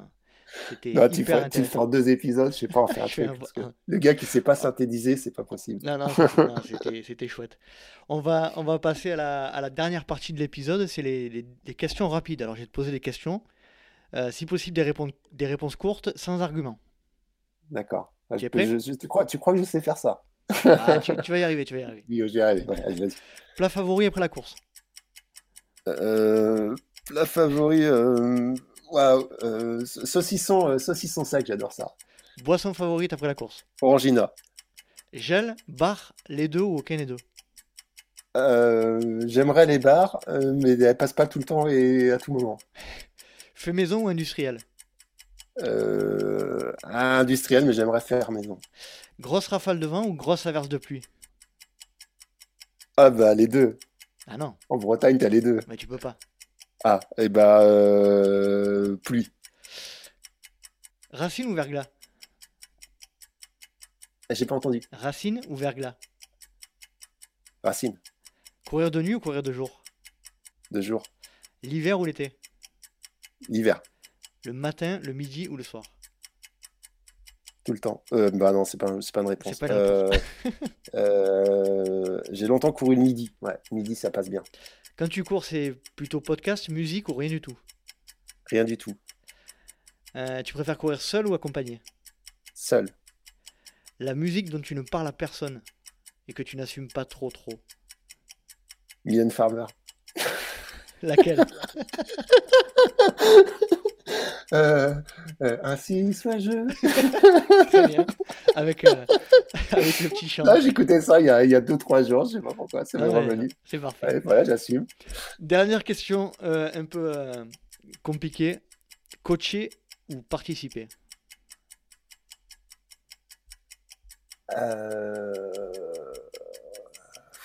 Ah. En plus, t'as pas de joker. Non. elle, elle est dure celle-là. Ouais, elle est dure. Euh, non, participer. Je pense que j'ai comme envie de vivre ma vie. Ouais. ouais. C'est cool. Bon, Christophe, je te remercie énormément euh, pour ces presque 1h45. On s'est régalé. Moi, je me suis vraiment régalé euh, sur cet épisode. Donc, je te remercie euh, vraiment du fond du cœur. Merci à toi. Ouais, c'était c'était- cool. C'était un chouette moment. c'était une belle expérience. ouais, ça, ça ramène des, des souvenirs. Mais bah écoute, c'est c'est ch- c'est chouette. J'espère que merci. les auditeurs auront les mêmes, le, le même plaisir. Ouais, merci d'avoir partagé tout ça avec nous. Je te souhaite une, une bonne soirée. À très bientôt.